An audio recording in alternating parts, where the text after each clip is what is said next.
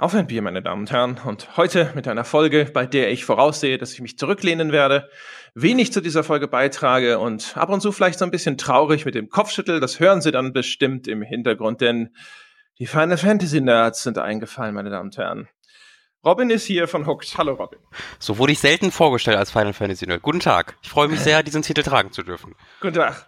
Und Jochen ist auch da und äh, die zwei wollen über Final Fantasy 15 sprechen. Hallo Jochen. Hallo André und äh, wir wollen natürlich nicht nur über Final Fantasy 15 sprechen, auch wenn wir da dringend drüber sprechen müssen, sondern ähm, werden hoffentlich im Rahmen dieser Diskussion auch ein bisschen über die älteren Final Fantasies oder die Serie im Allgemeinen sprechen, oder Robin? Äh, ja, gerne, sehr gerne. Ja. Ich, äh, mit, den, mit den ganz alten Final Fantasies habe ich begrenzte Erfahrungen, aber auch das wäre dann ja interessant, wie man das dann sieht. Ich bin ja sehr jung. Ich bin ja gerade aus dem Teenageralter raus. Ja, klar. Also quasi noch, noch, noch gestern in der Grundschule und Im heute Grunde schon bei Auf ein Bier. Ja. ja. Ganz genau, ja, das stimmt natürlich. Ich kann Ihnen Robin ja mal kurz vorstellen. Robin ist 14 und äh, hat promoviert an äh, der Max äh, am Pla Max Planck Institut in Computerspiele. Das ist ungefähr korrekt. richtig, oder? Dies ja. ist korrekt, Herr ja, also. André. Es tut mir leid, dass ich den Titel vorhin unterschlagen habe, Dr. Robin, aber wir sind hier ein bisschen formlos. Ja. Da müssen Sie sich ein bisschen umgewöhnen. Es ist nicht ganz so die akademische Umgebung, die du gewohnt bist. Das ist okay. Aber bitte entscheiden Sie sich jetzt, ob Sie das mich duzen oder siezen wollen. Das geht nee, das werde ich die ganze Zeit wild wechseln. Das mache ich äh, auch schon sonst immer so. das mache mach ich auch mit Herrn Gebauer so. Neulich hat sich tatsächlich jemand gleich beschwert, weil ich in letzter Zeit ab und zu mal gesagt habe, Jochen Gebauer, was sagen Sie dazu? Und dann so, mhm. also dieses, der ganze Name. das heißt, Ihr seid ja gar keine Freunde. Ihr kennt euch gar nicht. Ja, da gibt es, da gibt es offensichtlich Sensibilitäten. Da muss ich aufpassen. Meine Herren, also womit fangen wir denn an? Fangen wir an, über Final Fantasy 15 zu sprechen oder fangen wir an, über die ganze Reihe zu sprechen? Das müsst wir, ihr euch aussuchen. Wir sollten zuerst mal damit anfangen, kurz aufzuklären, dass wir kein Bier trinken, weil wir 10.33 Uhr am Morgen haben. Und wir sollten ebenfalls aufklären dass das, ausschli dass das ausschließlich an Robin liegt, der nämlich darauf bestanden hat, so gleich mal dem Gast die Schuld in die Schuhe zu schieben, das morgens um 10 aufzunehmen. So. Das hat tatsächlich aber einen wunderbar passenden Grund, denn ähm, ich arbeite gerade für mein Magazin für Hooked an einem äh, Videotagebuch zu Final Fantasy 15 und da will ich heute den letzten Teil noch fertig bekommen. Das heißt, unmittelbar nachdem wir jetzt sieben Stunden über Final Fantasy gesprochen haben, kann ich noch zwölf Stunden weiter an Final Fantasy arbeiten. Ich Man muss ja auch auch fairerweise dazu sagen, dass der Robin mit 14 noch gar kein Bier trinken darf. Das kommt noch dazu, ja. Ich bin auch, halt da auch nichts aus, ein Schluck und schon ist der Podcast vorbei. ja. Wobei, also darauf hatten wir ja eigentlich gebaut, aber die Einverständniserklärung deiner Eltern kam halt nicht rechtzeitig an und dachten, na, was soll man machen? Ja. Die müssen so. halt so viele unterschreiben, weißt du, da müsste, das dauert ein bisschen. also genau, deine Mutter wusste nicht, wer unterschreiben muss. Aber ähm, äh, jetzt, meine Herren, zurück zu meiner ursprünglichen Frage. Wo möchten wir denn anfangen? Fangen wir mit 15 an, oder? Ehrlich gesagt. Ja, fangen wir mit 15 an. Fangen wir mit 15 an, genau. Wir hatten ja sowieso geplant, oder ich hatte geplant, eine Wertschätzung zu Final Fantasy 15 zu machen. Dann hatten wir allerdings ähm, die Idee, dass wir doch einfach mal den Robin einladen, der ja mit der Final Fantasy Serie jetzt auch gar kein Unbedarfter ist, und sozusagen die Wertschätzung plus die ganze Diskussion in die Tiefe, auch vielleicht über die Serie, einfach in einer Sonntagsfolge zu machen. Denn ich habe tatsächlich festgestellt, nach ungefähr 40 Stunden Final Fantasy 15, ich glaube, darüber muss man länger reden als nur 20 Minuten in einer Wertschätzung. Robin, wie siehst du das? Wie hat dir Final Fantasy 15 gefallen? Äh, das sehe ich ganz genauso, weil ich bin auch sehr, also in mir sind, gibt es sehr, sehr viele Konflikte zu diesem Spiel, weil ich habe, mein Herz sagt mir, ach, wäre das nicht schön, wenn du dieses Spiel einfach gut finden würdest, weil das hat so eine wunderschöne Welt und dann doch überraschend sympathische Charaktere und du merkst, dass sie da was Cooles bauen wollten. Und andererseits sagt dann mein Hirn, bei jedem Punkt, den ich positiv ansprechen möchte, ja, aber so wirklich gut ist das ja nicht. Und da fühle ich mich die ganze Zeit sehr hin und her gerissen, ähm, dass ich das Spiel leider nicht so gut finden kann, wie ich es gerne wollen würde. André, äh, ich weiß jetzt nicht, wie sehr bist, steckst du eigentlich in, in Final Fantasy drin? Das heißt, äh, du spielst hier so ein bisschen die Rolle desjenigen, der das Final Fantasy 15 nicht gespielt hat. Das heißt, brauchst du irgendwelche Informationen von uns? Ja, die Frage ist, welche könnt ihr mir überhaupt geben? Also das, was ich natürlich normalerweise immer fragen würde, ist, erklärt mir mal bitte die Grundlage. Ja, was ist denn die Story? Was ist das für eine Welt? Aber dann sind wir hier wahrscheinlich eine Stunde zugange und ihr benutzt Dinge wie Noctis, Prompto und äh, sonst irgendwas. EOS. Also es gibt, es gibt da diesen Film.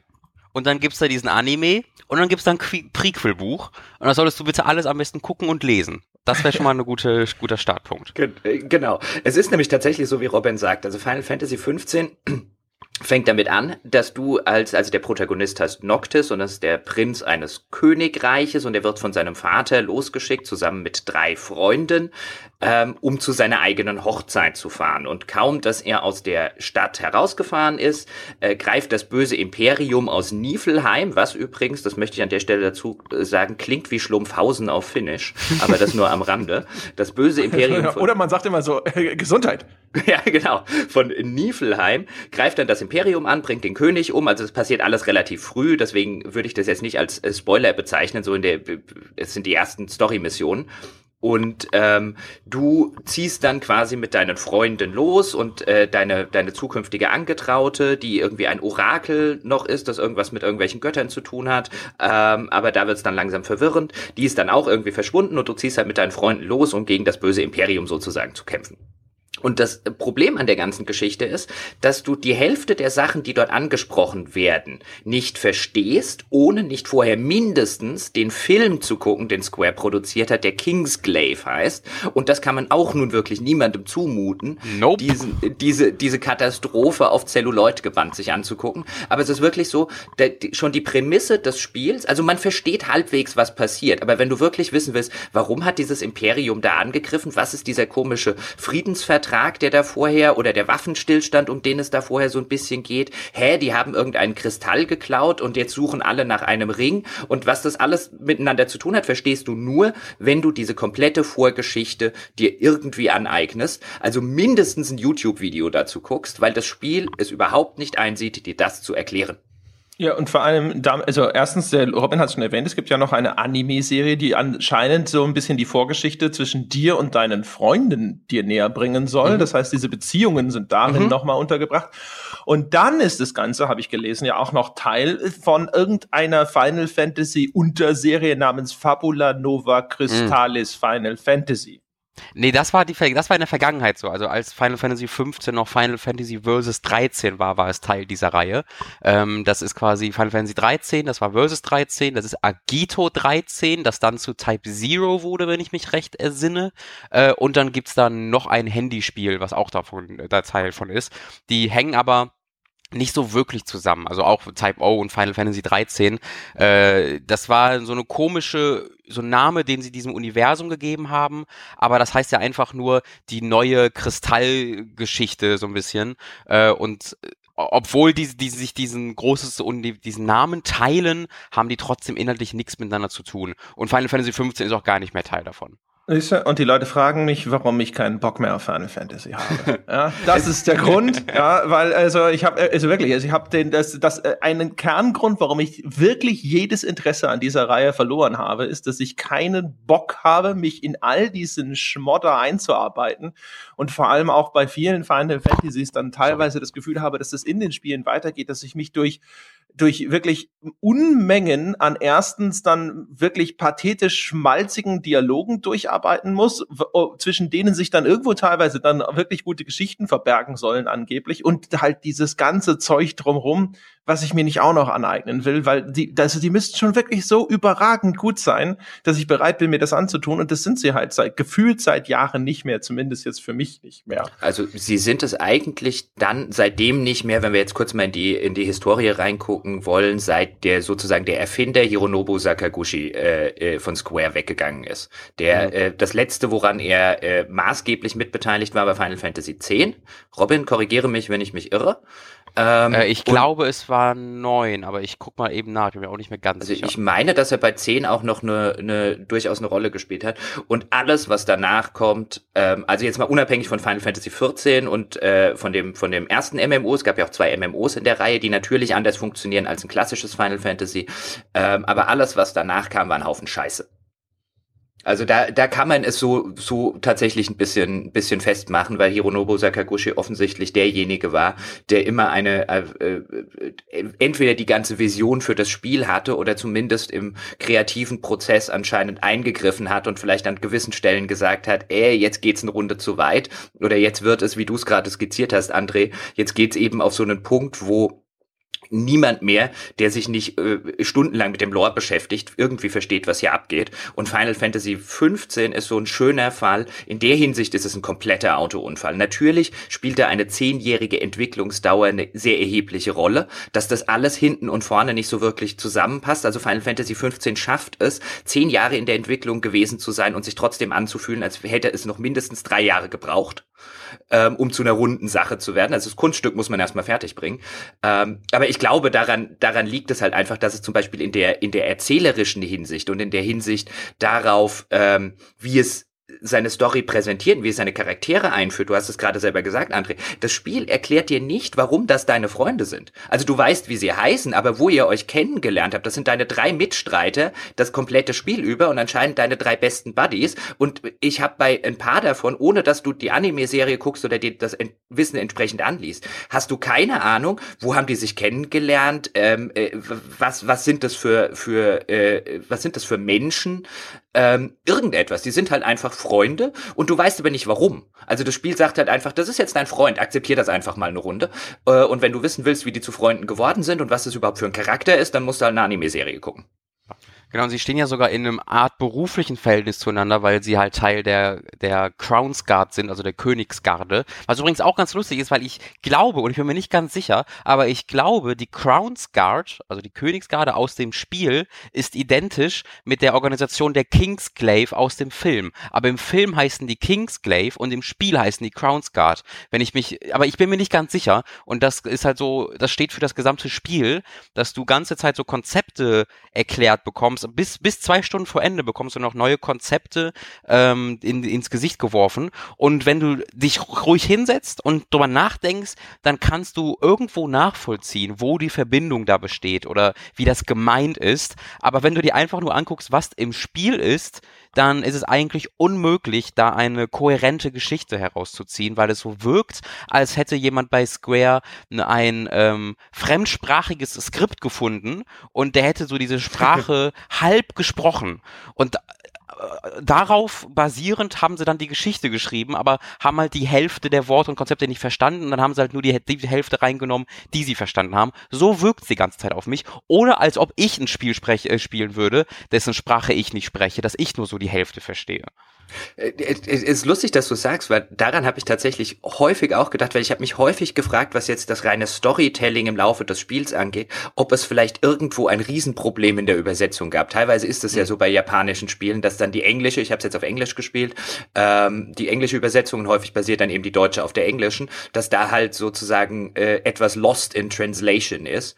Das will ich also an der Stelle nicht ausschließen, aber du hast in der Tat recht, also gerade die Geschichte, also vom, vom reinen Storytelling her ist es mithin eines der mit Abstand schlechtesten Final Fantasies und es ist selbst ja. unabhängig von der Reihe ist das äh, geschichtenerzählerisch ein, ein B-Movie, bestenfalls. Es ist ein, ein, ein, eine Trash, ein Trash-Movie, ähm, äh, nicht von der nicht unbedingt von der Inszenation oder Inszenierung, da gibt's teilweise ganz nette Zwischensequenzen und alles, also das, das Produktionsniveau ist extrem hoch, aber das, äh, die, die Geschichte, die da erzählt wird, die, da würden sich einige Groschenromanautoren dafür schämen. Und da wundert man sich halt häufig, Liegt es wirklich am schlechten Storytelling oder geht da was verloren? Es gibt häufig in dem Spiel Situationen, in denen saß ich da und habe gedacht, was mache ich hier eigentlich? Warum bin ich hier? Es gab überhaupt keinen Grund, hier hinzugehen. Das Spiel hat sich noch nicht mal, oder die Figuren und Charaktere haben sich noch nicht mal Mühe gemacht zu erklären, warum sie tun, was sie tun. Und häufig ja, saß ja. ich auch da, und das, was der Typ gerade macht, ist das Dümmste, was ich je irgendwo gesehen habe. Warum macht der das? Und das ist dem Spiel einfach egal. Mittlerweile ist es ja sogar so weit, dass, ich weiß nicht, ob du es mitgekriegt hast, Robin, dass sie ja gesagt haben, dass ein, ein Patch kommen soll, der teilweise die Geschichte nachvollziehbarer machen soll. Yep. Also die müssen der, die Story patchen. Weil es ist halt einfach so, dass die Bösewichte und eigentlich alle Charaktere, außer die vier Hauptcharaktere, aus dem Nichts erscheinen und wieder verschwinden. Äh, und so ziemlich all, alles Wichtige halt offscreen passiert. Ich würde das gerne mal an einem Beispiel festmachen, diesen, diesen Übergang, den du erklärt hast, wo man ab und zu einfach sagt, Moment, was mache ich jetzt gerade? Hä? Wie bin ich hier hingekommen? Ähm, da gibt es nämlich den Übergang von einem Kapitel zum anderen und das hat jetzt mit der Hauptstory nichts zu tun, deswegen spoilere ich euch da auch nichts. Aber am Ende eines Kapitels kommt ihr bei einer Uh.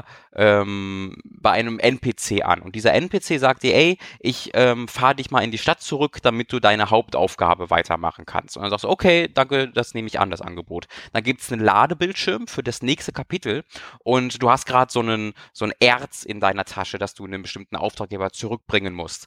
Äh, und das war deine Aufgabe. Hol dieses Erz aus dem Dungeon und bring es zum Auftraggeber. Und in dem Ladescreen steht dann plötzlich, okay, das äh, Erz hat leider nicht gereicht, äh, das muss noch ein bisschen nachbearbeitet werden, deswegen fliegst du jetzt doch dahin aber das wird dir, das steht nur in dem Ladebildschirm.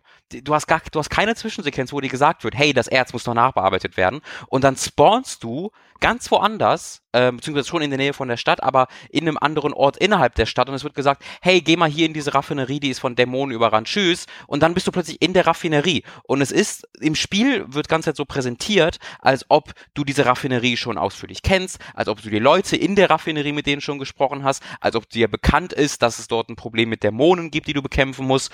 Und dann tötest du kurz die Dämonen in der Raffinerie und dann darfst du zurück zum ursprünglichen Auftraggeber. Aber diese gesamte Storyline mit dieser Raffinerie, die auch nur 10 Minuten dauert oder sowas, wird ausschließlich in einem Ladebildschirm zwischen den Kapiteln erläutert und es wird so getan, als ob es da einfach eine Zwischensequenz gäbe, die dir das gesagt hat. Gibt's aber nicht.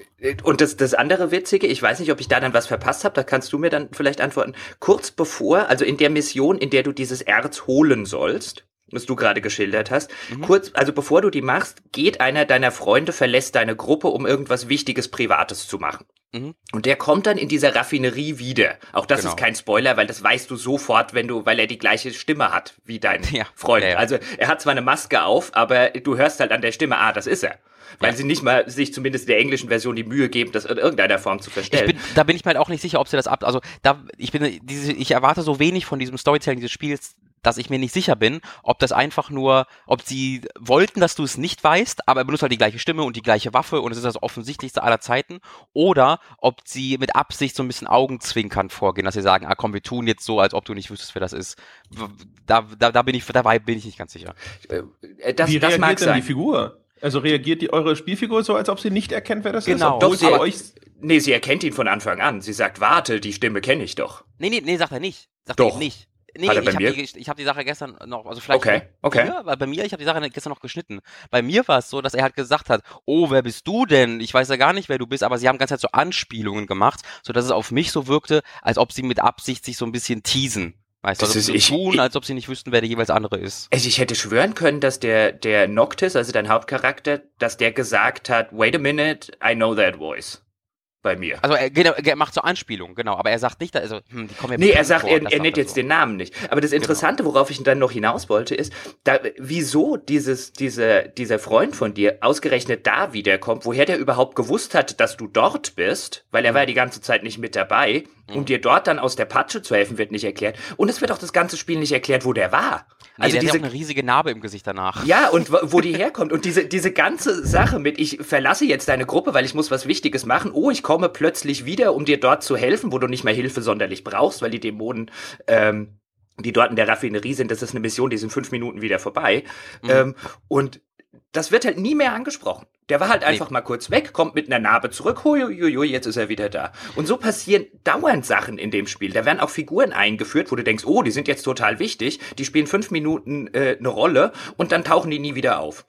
Und ja, aber Entschuldigung, das wird doch alles im äh, Beiblatt zu den Actionfiguren vom Spin-off der Anime-Serie erklärt. Mm. Ich dachte, ihr kennt euch aus. Punkt. Ja. Äh, aber ich, ich, bevor wir diese ganzen Details. Ich will, ich will ganz kurz, ganz, ganz, ganz ja. kurz genau zu diesem Punkt noch, äh, ganz schnell. Ich bin mir sehr sicher, dass das der DLC ist, weil es gibt ja DLCs zu jeweils, wo du jeweils diese drei Figuren spielst. Mhm. Ähm, und für jede dieser drei Figuren gibt's äh, mindestens, also gibt's so ein, zwei Stunden im Spiel, wo sie einfach nicht da sind, wo ihnen irgendwas Schlimmes passiert und dann tauchen mhm. sie wieder auf und es wird nie besprochen. Da bin ich mir sehr sicher, dass das einfach dann für die Das DLC ist, das ist ein ausgezeichneter Punkt und äh, können wir an der Stelle dann wenigstens, bevor jetzt André äh, äh, zu Recht sagt, gehen wir mal in eine andere Richtung, aber können wir an dem Punkt sagen, dass sowas scheußlich ist? Ja, auf jeden Fall. Also, ja. aus, aus einer rein geschichtlich, äh, also aus dem Storytelling-Perspektive ist das ein Unding. Ja. Ja, ich wollte halt einfach noch mal ganz kurz so einen Schritt zurücktreten. Also es, unser Typ ist auf dem Weg zu seiner Hochzeit, das böse Gesundheit überfällt sein Land, ja. Und dann ist er, dann ist das ja so ein Road-Movie. Wenn ich euch richtig verstanden habe, sind die Reviews, die geschrieben haben, das sei ähm, ein Werk auf dem Niveau von einem Stand by Me, äh, den würdet ihr nicht beipflichten.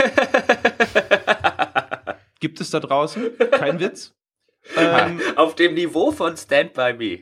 Ja, ja. Das ist ein nee, das hast du dir gerade ausgedacht. Klassiker. Nein, nein, nein, nein, nein, nein, nein, nein, nein. Und zwar äh, digitallydownloaded.net, äh, die Seite, wird äh, auch genau so zitiert auf äh, Metacritic zum Beispiel. Und das, es gibt das Review gibt es natürlich auch da äh, wirklich draußen. Ja, das, äh, die thematische Tiefe und der kulturelle Kontext dieses Spiels machen es wunderbar komplex. Es ist ein bedeutsamer, eine bedeutsame Erzählung und je, äh, genauso wertvoll wie erzählerische Werke, wie zum Beispiel Stand By Me. Vielleicht meint er den Song, dass das so erzählerisch tiefgehend ist wie der Drei-Minuten-Song. Weil nee, leider, leider nicht. Nein. Das Review geht da noch näher drauf ein. Aber es, es sei angelehnt an, also Stand By Me, ne, sehr bekannter Film und auch ein bekanntes Buch oder Kurzgeschichte von Stephen King.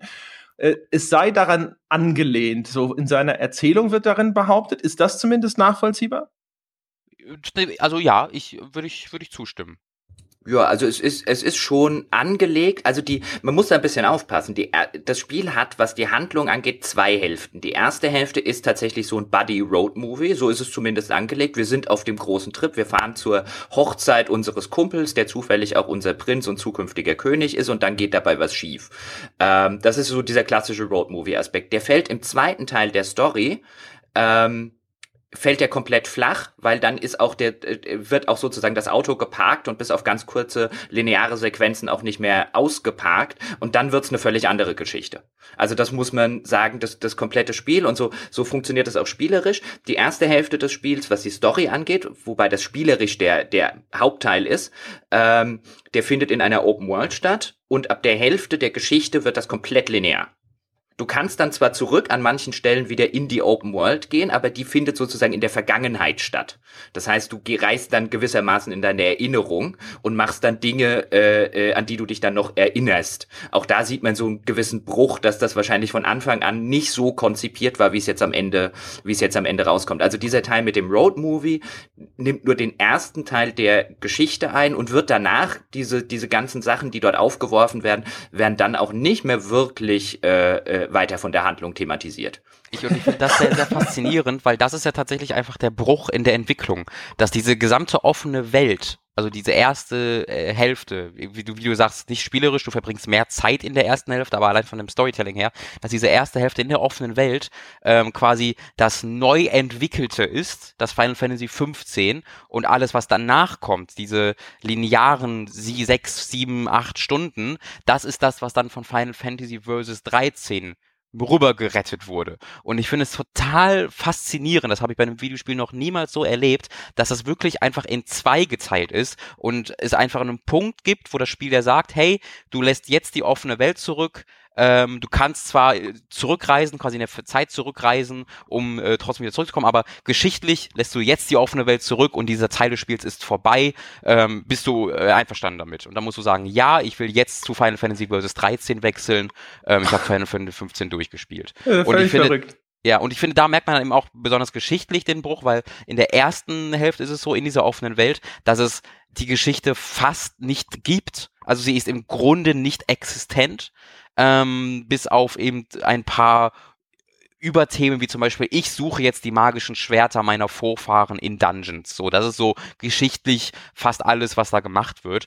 Ähm, und dann, wenn du eben dieses, diese Dialogbox hast, sagt, ja, ich möchte jetzt die, die zweite Hälfte starten, dann erzählt plötzlich eine Geschichte, die in drei Spielen original erzählt werden sollte, weil das war ja, Final Fantasy 15 war als Trilogie geplant und die Geschichte wurde auf eine Trilogie ausgelegt. Äh, und dann wird plötzlich diese Geschichte, die auf drei Spiele ausgelegt ist, in sechs Stunden erzählt erzählt.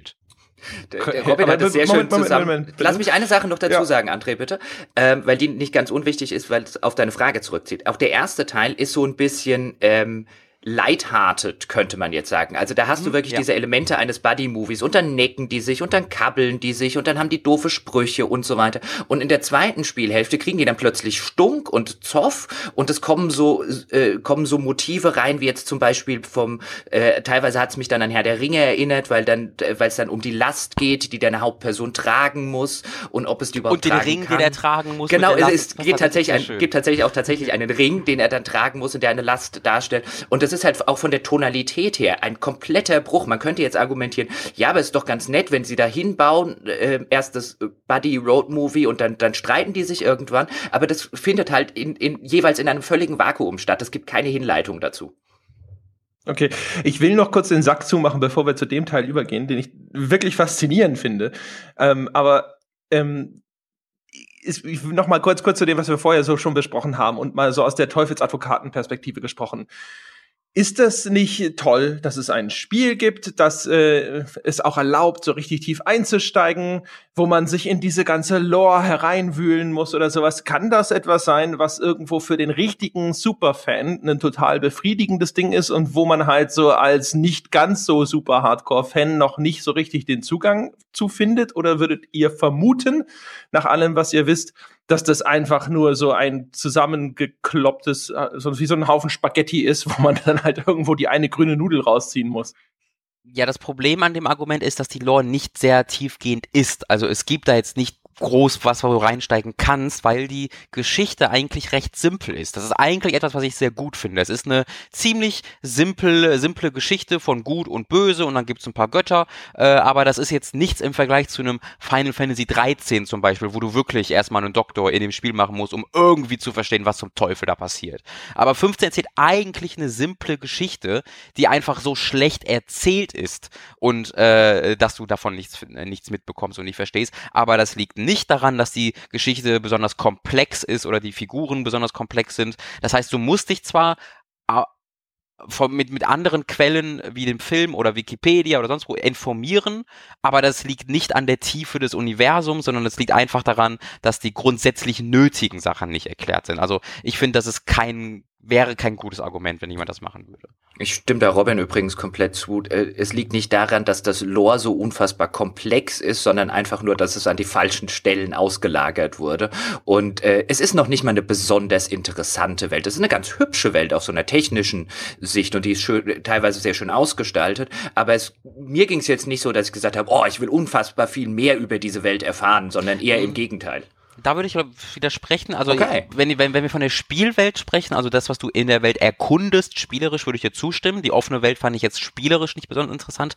Aber wenn wir jetzt von der Welt als das Universum dieser, als dieses Universum, äh, von diesem Universum reden und das geschichtlich sehen, da wäre ich gerne mehr eingestiegen, weil das ist eben mal was Positives, was ich einbringen muss. Ähm, ich war am Ende immer wieder frustriert, mehr als wütend, weil es am Ende dann geschichtlich so ein paar Dinge macht, wo ich sehen konnte, was das mal werden sollte und was sie damit mal vorhatten. Und wo ich tatsächlich in einigen Zwischensequenzen das Gefühl hatte, dass ich da gerade emotional nicht investiert bin, aber ich gerne investiert wäre. Dass ich sehen konnte, auch wenn ich diese Zwischensequenz jetzt gesehen hätte, mit einem vernünftigen Intro und mit einer Etablierung der Charaktere, dann hätte die was mit mir gemacht. Ähm, da bin ich übrigens, da bin ich, da bin ich völlig bei dir, aber das hat ja nichts ja? mit dem Lore der Spielwelt zu tun, sondern. Na, das hängt bei mir schon damit zusammen. Ich finde diese find. grundsätzliche Lore dieser Welt, darum, wie die Götter strukturiert sind und wie, wie der Einfluss der Götter auf die Menschheit aussieht, ähm, das meine ich jetzt mit der Spielwelt. Das finde ich halt schon echt interessant, äh, weil es eben recht simpel ist. Und ich bin jemand, der Final Fantasy 13 extrem stark kritisiert. Also ich, äh, oh, ich, da können wir einen eigenen Podcast drüber machen. Ähm, und deswegen, oh ja. und deswegen mochte ich, dass 15 eigentlich eine sehr viel simplere Herangehensweise hat. Ähm, und deswegen wollte ich gerne, gerne, gerne in diese Welt einsteigen, weil sie mir grundsätzlich gut gefallen hat tatsächlich. Äh, an der, äh, ein Tag dazu, ne? Am Ende erzählt, kommt nämlich bei Final Fantasy 15 so ein bisschen ein Twist, sowohl was den Bösewicht angeht, also wie der entstanden ist, als auch äh, die Aufgabe, die deine Hauptfigur hat. Und diese beiden Twists sind eigentlich auf so einer, wenn ich die jetzt nacherzählen würde, würden Leute sagen, oh, das ist eigentlich eine echt nette Story-Idee. Aber wenn du die erlebst, weil sie überhaupt nicht hinführen, weil sie die Charaktere nicht vernünftig einführen, als Erlebnis, fliegen die voll auf die Nase. Eine Absolut. nette Idee, die äh, überhaupt nicht im Kontext funktioniert. Was echt so schade ist, weil da saß ich dabei und dachte, hey, das ist echt eine gute Story-Idee. Da hätte man echt was Cooles draus stricken können, aber ihr fallt halt in der kompletten Hinleitung dahin, fallt ihr halt so oft auf die Schnauze, dass es mir jetzt einfach egal ist. 100 Prozent unterschrieben von mir. Okay. Jetzt, mal, äh, jetzt können wir gerne zu dem Teil kommen, wo wir eben schon mal kurz waren. Also das finde ich ja jetzt sogar tatsächlich faszinierend. Also äh, es ist tatsächlich so auch euer Gefühl und eure Annahme, dass die äh, ist ja bekannt, dass sie schon 2006, 7 rum angefangen haben, jetzt Final Fantasy damals noch 13 Versus war es noch? Versus ja? 13. Genau. genau, zu entwickeln. Dann äh, gab es da, also auch unter einer unter der einer anderen Leitung auch noch, ne? Ich glaube, Tetsuya Nomura von Kingdom Hearts hat mhm. angefangen, Final Fantasy Versus 13 zu entwickeln. Und dann fand irgendwann so 2011, 2012 nochmal ein Wechsel der Garde statt. Dann wurde das übernommen von jemand anderem, Tabanara. Äh, Tabata heißt er. Genau. Und äh, aber ist das spürbar? Sind, also, hat man wirklich das Gefühl, da wurden jetzt zwei unterschiedliche Spiele aneinander genäht, wie so ein Frankenstein? Und hat man auch das Gefühl, dass da vielleicht der, der Einfluss spürbar wird von zwei unterschiedlichen Autoren und äh, Lead-Designern? Hm, das ist schwierig zu sagen. Also ich würde das im ersten Teil mit Ja beantworten, dass man auf jeden Fall diesen Bruch merkt, eben an diesem Punkt, den ich gerade beschrieben habe. Ähm, aber der ist halt vor allen Dingen spielerischer Natur, dass du einfach merkst, okay, jetzt ist die offene Welt weg, jetzt, jetzt laufe ich nur noch gerade Korridore entlang äh, und die Geschichte, die es gibt, wird eben jetzt schnell erzählt. Ähm, ich glaube aber, ich glaube, dass sie halt geschichtlich nicht viel hinzugefügt haben, deswegen merkst du da keinen großen Bruch. In der ersten Hälfte, die halt größtenteils äh, komplett neu entwickelt wurde, ähm, und das ist natürlich teilweise Spekulation jetzt, ich habe jetzt keine Insights in die Entwicklung, ähm, in dieser ersten Hälfte hat man halt kaum Geschichte und in der zweiten Hälfte die ganze Geschichte und deswegen fällt es mir schwierig, schwierig, das miteinander zu vergleichen, irgendwie qualitativ oder wo sie da äh, von der Stimmung her hin wollten. Also da könnte ich jetzt nicht sagen, dass ich da merke, dass da zwei unterschiedliche irgendwie Story-Schreiber oder sowas hinter saßen.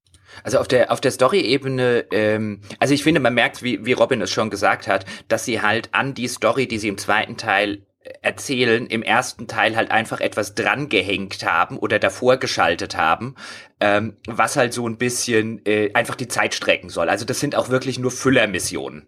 Da müssen das wir noch ein bisschen später ausführlicher drauf eingehen, genau. die offene Welt. Äh, äh, genau, da sollten wir eh noch dazu kommen. Aber auch die Story-Missionen in der offenen Welt sind eigentlich nur Füllermissionen. Geh dahin und hol da ein Schwert und geh dahin und hol da ein anderes Schwert und mach dies und mach jenes. Das ist jetzt alles nicht besonders. Also da merkt man, dass sie das halt einfach davor geschaltet haben, damit man auch in der offenen, in dem offenen Weltteil halt einfach irgendeine Geschichte hat, bis dann die Geschichte sozusagen richtig losgeht. Was aber das spielerisch oder was was äh, das über die Story hinausgehende angeht, finde ich, hast du das mit dem Frankenstein, André, gerade schon ganz nett beschrieben. Ich finde tatsächlich, das Faszinierendste an Final Fantasy XV ist, sich immer einzelne Bestandteile anzugucken und sich zu fragen, wo kommen die her? Was hat sich damals mal jemand gedacht, als das bestimmt ein völlig anderes Spiel war? Es gibt an so vielen Stellen, fand ich, gibt es Sachen, bei denen man sagt, da kann man doch in einer normalen Entwicklung kann niemand darauf kommen, dass sowas eine gute Idee wäre. Und dann ist das, äh, denkt man sich, ist das ein Überbleibsel von dem und dem? Ist das ein Überbleibsel, als das noch Versus war? Ich will ein Beispiel nennen. Du kommst zur Mitte des Spiels, da wo der Bruch stattfindet,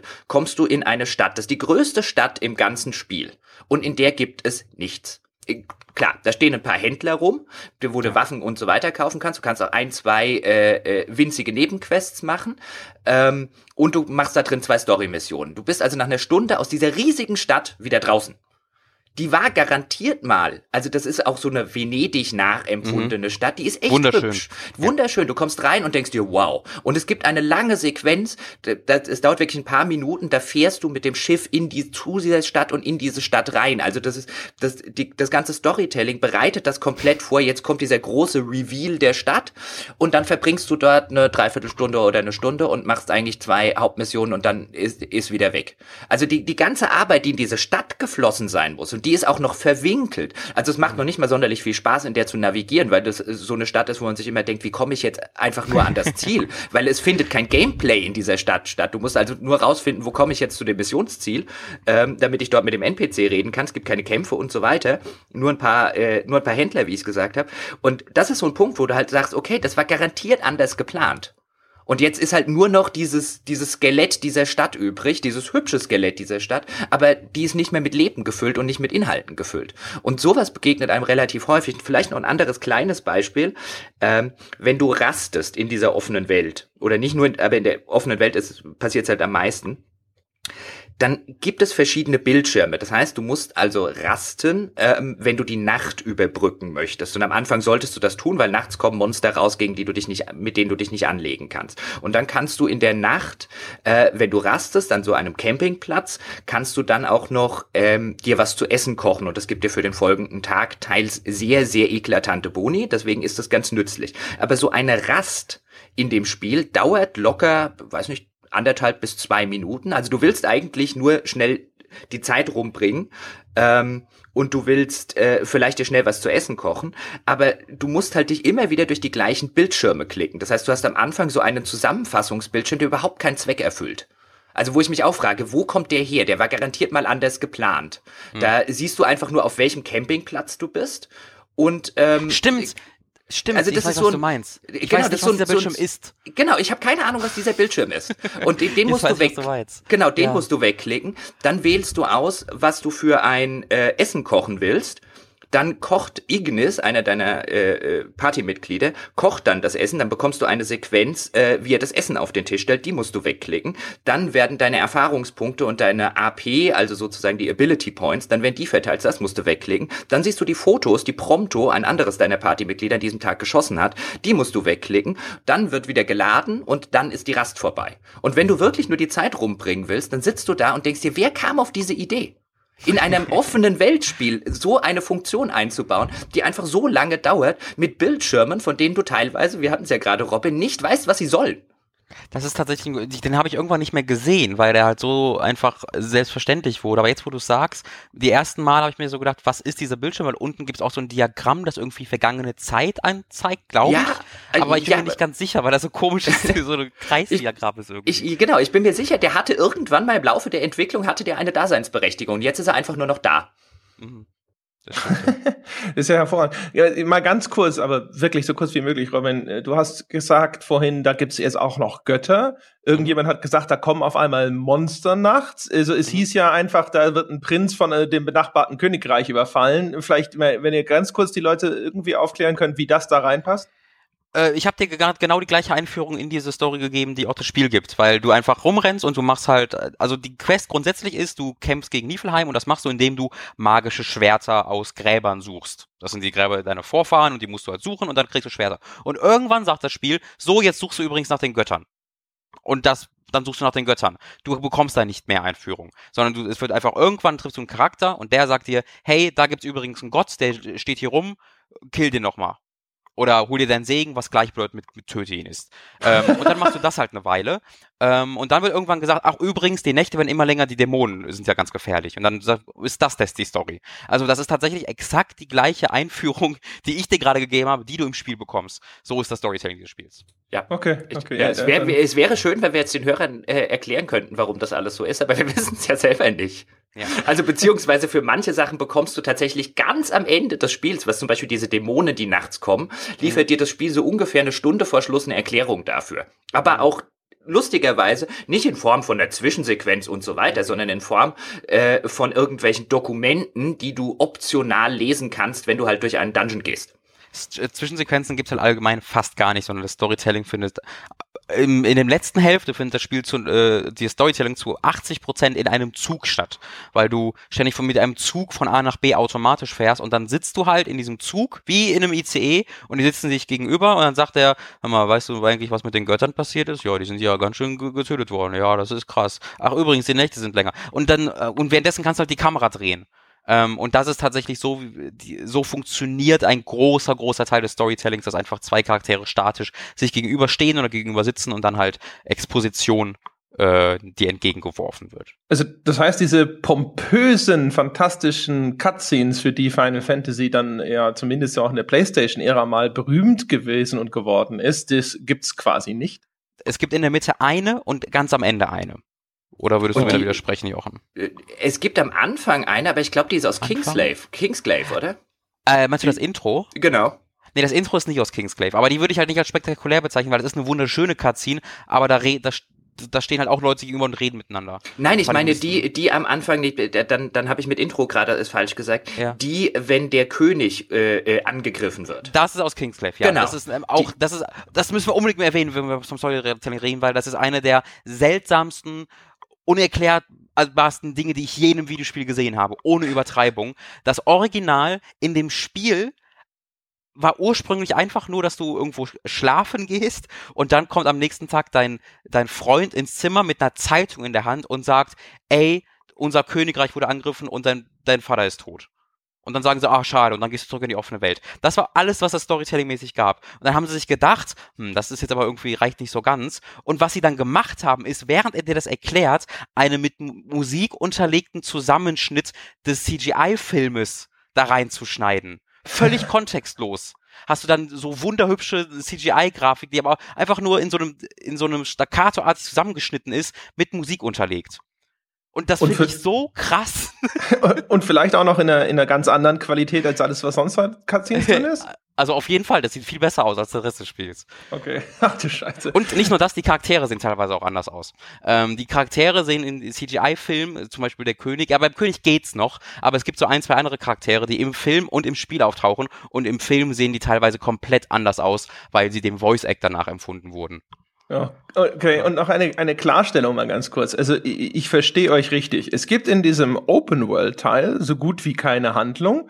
Die ist alles in diesem zweiten Teil, der erheblich linearer ist. Aber wenn ich euch richtig verstanden habe, ist der Open-World-Teil das, in dem man mehr Zeit verbringt. Ja, Erheblich mehr. Also ich würde ja. schätzen, Robin hat vorher, glaube ich, so sieben, acht Stunden für den zweiten Story-Teil gesagt. Also ich glaube, wenn man nur die Story von Final Fantasy 15 spielen würde, also man macht auch in dem Open-World-Teil nur die Story-Mission und vielleicht noch so viele Nebenmissionen, wie man braucht, um auf sein entsprechendes Level zu kommen, ohne jetzt in Grinding auszuarten, ist man mit Final kann man mit Final Fantasy 15 in unter 20 Stunden durch sein denke, ich, ja, ich kann sein, dass das ein bisschen länger dauert, weil die erste Hälfte halt so viele Fahrten und sowas drin hat. Äh, das kann, äh, okay. Aber ich glaube, das würde, so 20 Stunden würde ich ungefähr auch zustimmen, ja. Bei mir, also ich habe es ja mir alles aufgenommen und ich kann es sogar genauer äh, äh, quantifizieren. Bei mir war es so, dass ich insgesamt 35 Stunden gebraucht habe, ähm, weil ich mich nicht so lange in der offenen Welt aufgehalten habe und davon habe ich halt acht Stunden in dieser zweiten Hälfte verbracht. Also mit der, mit der Geschichte in Anführungszeichen. Also ich glaube im Bild, ja, meine zweite Hälfte war, glaube ich, tatsächlich kürzer als deine, Robin. Ich glaube, ich habe sechs Stunden gebraucht von ja, dem Moment, absolut wo möglich, ich, ja. ja.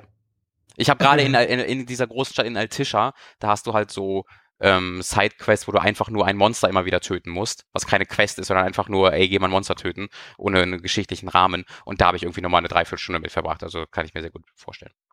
Jetzt muss ich aber mal eine Zwischenfrage stellen, auch wenn das so ein bisschen schon in, vielleicht vorgreift, aber ich hatte im Vorfeld, also vor allem auch bei dir, Jochen, nicht das Gefühl, dass du sagst, oh mein Gott, es ist scheiße und es ist ein riesiger Autounfall. Das klingt aber alles so.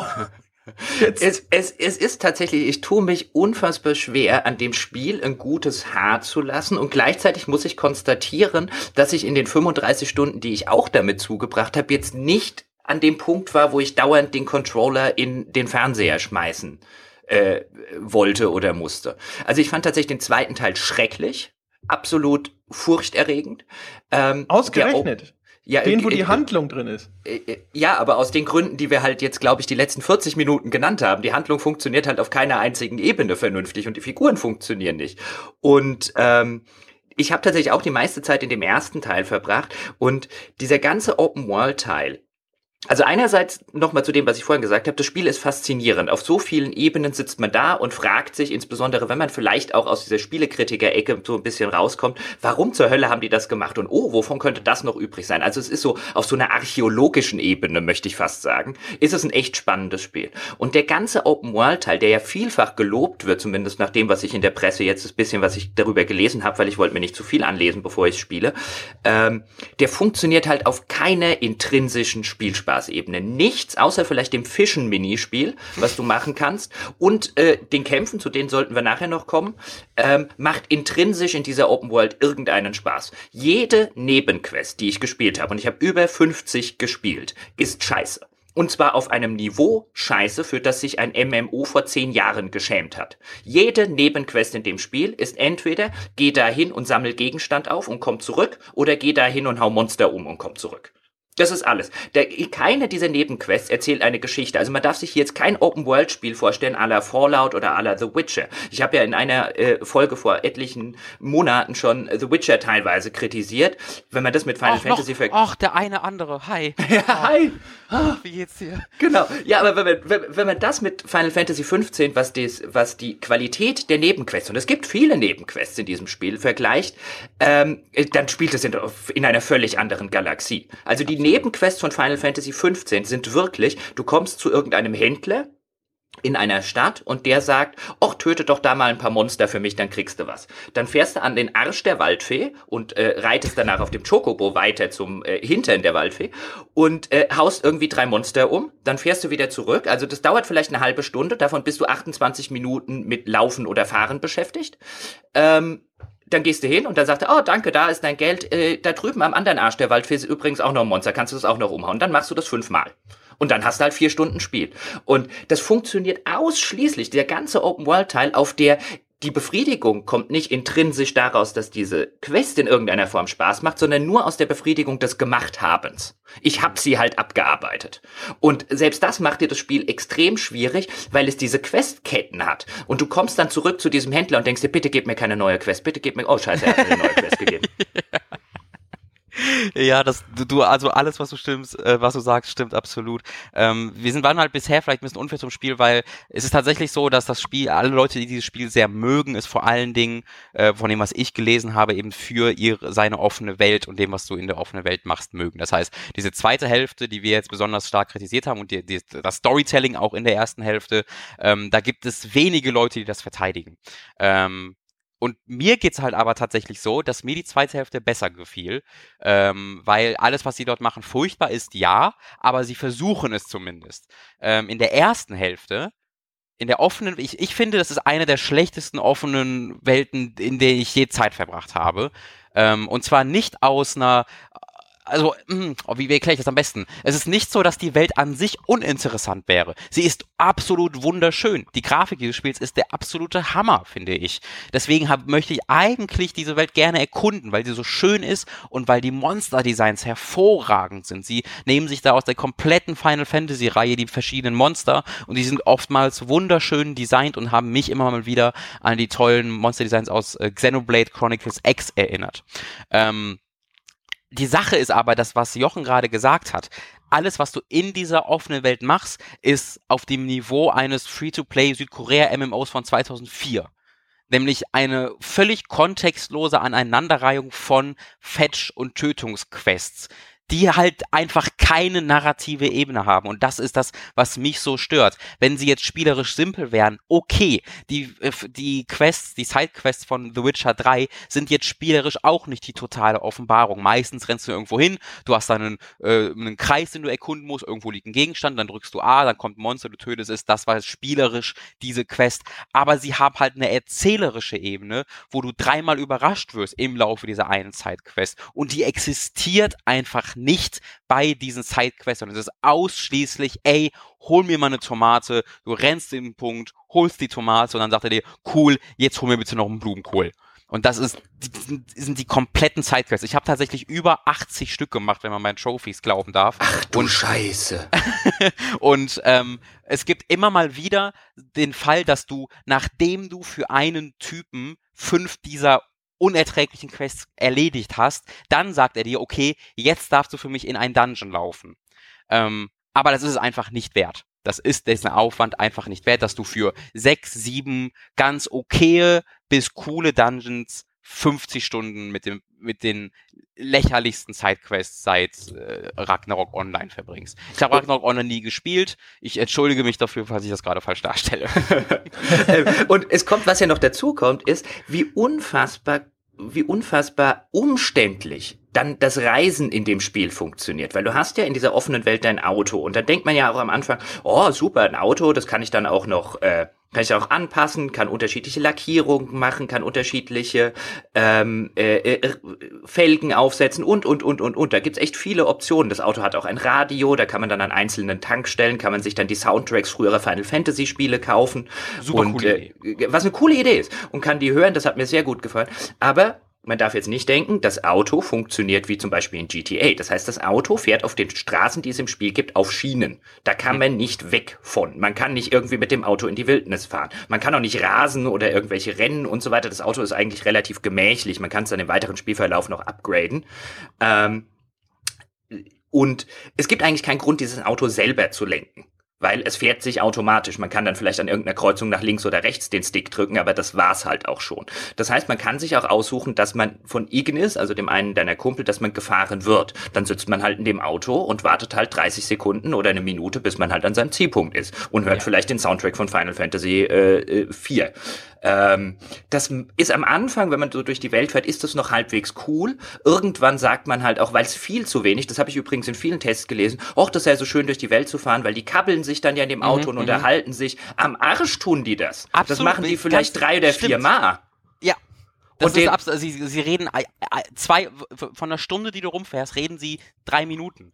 Das, genau. Diese, diese, dieser Punkt hat mich auch oft gestört in Tests, weil das meine Spielerfahrung überhaupt gar nicht wieder Nee, das, also das ist auch, da, da habe ich dann wirklich, das, das war eine der wenigen Sachen, die ich gelesen habe, die in Teils in Tests standen, wo ich gesagt habe, das ist entweder gelogen oder ähm, das ist längst nicht lange genug gespielt. Weil, wie, wie Robin das gerade gesagt hat, das machen die vielleicht am Anfang mal und das machen die vielleicht zwischendurch mal. Aber 90 Prozent aller Fahrten redet überhaupt keiner. Da fährst du halt automatisch durch irgendeine Welt. Gut, jetzt könnte man an dem Punkt sagen, es gibt ja aber auch eine Schnellreise. Und tatsächlich funktioniert dieses Auto in Final Fantasy XV wie so ein mobiler Wegpunkt. Das heißt, wenn ich jetzt so eine Quest habe, wie wir sie gerade skizziert haben, wie Robin gesagt hat, hol mir mal eine Tomate. Das heißt, ich fahre mit dem Auto, also erstmal laufe ich vom Questgeber zum Auto. Dann steige ich in das Auto ein. Dann fahre ich mit dem Auto, wenn ich einen Schnellreisepunkt in der Nähe freigeschaltet habe, das sind meistens Parkplätze oder Außenposten, dann fahre ich da automatisch hin, weil ansonsten dauert das ja eine Minute. Das heißt, ich starre 15 bis 20 Sekunden auf einen Ladebildschirm, weil die Ladezeiten in Final Fantasy 15 der offenen Welt relativ lange sind. Dann fahre ich zum nächstgelegenen Schnellreisepunkt. Von dort steige ich aus und hüpfe auf einen Chocobo, äh, Chocobo und reite 30 Sekunden zur Tomate. Dann hebe ich die Tomate auf. Dann rufe ich den Chocobo wieder, steige auf den Chocobo und reite 30 Sekunden. Nee, halt, ich reite ja nicht zum Auto zurück, weil es gibt ja die Funktion, dass ich schnell zurück zum Auto reisen mhm. kann. So, das mit heißt, einem Ladebildschirm dann, mit einem Ladebildschirm. Das heißt, dann starre ich 10 Sekunden auf den Ladebildschirm, dann stehe ich vor dem Auto. Dann klicke ich auf das Auto, dann wähle ich im Auto den Schnellreisepunkt an, wo der Questgeber lebt und dann starre ich 20 Sekunden auf den nächsten Ladebildschirm, während ich zurück in die Stadt mit dem Questgeber. Dann marschiere ich 30 Sekunden zum Questgeber und dann ist die ist die Quest vorbei. Das heißt, spielerisch habe ich erheblich weniger Zeit verbracht, als auf den Ladebildschirm zu gucken, weil ich immer über den Umweg des Autos schnell reisen muss das ist wirklich absolut perfekt, die auch meine Spielerfahrung wiedergegeben. Ich habe mich ab und zu gefühlt, als würde ich so ein, als würde ich den Transport-Tycoon spielen, weil ich mehr Zeit damit verbracht habe, meine Wege zu optimieren. Okay, ich teleportiere mich jetzt dahin, dann kann ich am besten noch dahin laufen und dann teleportiere ich mich dahin, dass ich halt immer genau gucke, okay, wie komme ich jetzt am schnellsten von A nach B? Äh, ist da jetzt die Ladezeit länger als das Fahren, hm, hm, hm, ähm, als mit dem Spielen selbst? Also das ist auch genau meine Spielerfahrung gewesen. Ähm, es gibt aber allerdings Leute, die uns da widersprechen widersprechen würden. Und da würde ich auch zumindest mal den kurz äh, Gehör verschaffen würden, auch wenn ich ihnen widersprechen würde. Was ich nämlich auch äh, von meinem Kollegen äh, gehört habe, dass ähm, das alles zwar stimmt und dass uns da wenig widersprochen werden würde, aber diese Fantasie mit einem Chocobo und der originalen Chocobo-Musik durch eine große offene Welt zu reisen, die wunderschön anzusehen ist und auch recht abwechslungsreich, ähm, mit Final Fantasy Soundtrack im Hintergrund und wunderschönen, teils riesigen Monstern aus vergangenen Final Fantasies, die, die du dann findest und gegen die du auch kämpfen kannst. Allein, dass dir das Spiel die Möglichkeit gibt, diese Fantasie auszuleben, ist schon die 60 Euro für viele Leute wert dass da spielerisch nichts hintersteckt, weil das ist ja in diesem Punkt nicht viel mehr als ein wunderschöner, etwas interaktiver und vertonter Bildschirmschoner. Aber viel mehr wollen einige Leute tatsächlich gar nicht daraus ziehen, sondern einfach diese Fantasie, dass es diese Welt gibt und dass sie da durchreiten können. Punkt.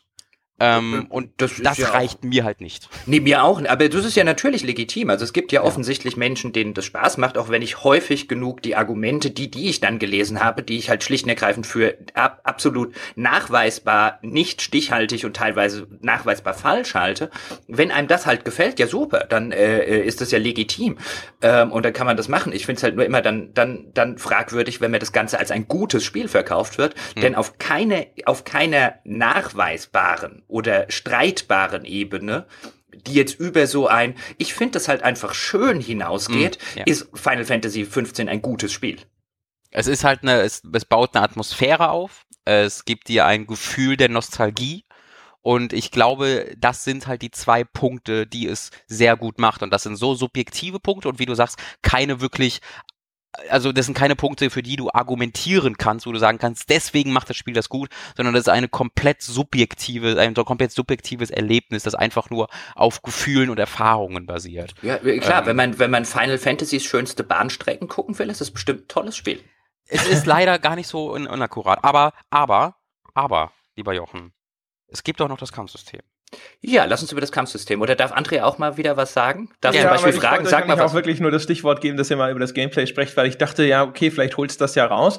Selbst da gibt's aber widerstreitende Meinungen. Also ich habe äh, von, ich habe Leute gelesen, denen war es zu seicht. Ich habe andere Leute gelesen, die gesagt haben, oh, das ist cool und das ist äh, etwas, was einen bei der Stange hält. Äh, wie ist denn das Kampfsystem aufgebaut? Also vielleicht auch erklärt mal erstmal grundlegend, wie es überhaupt funktioniert, weil das weicht ja ein bisschen ab von den vorhergehenden, früheren klassischen Final Fantasies, in dem es ein bisschen actionorientierter ist, wenn ich das richtig verstanden habe.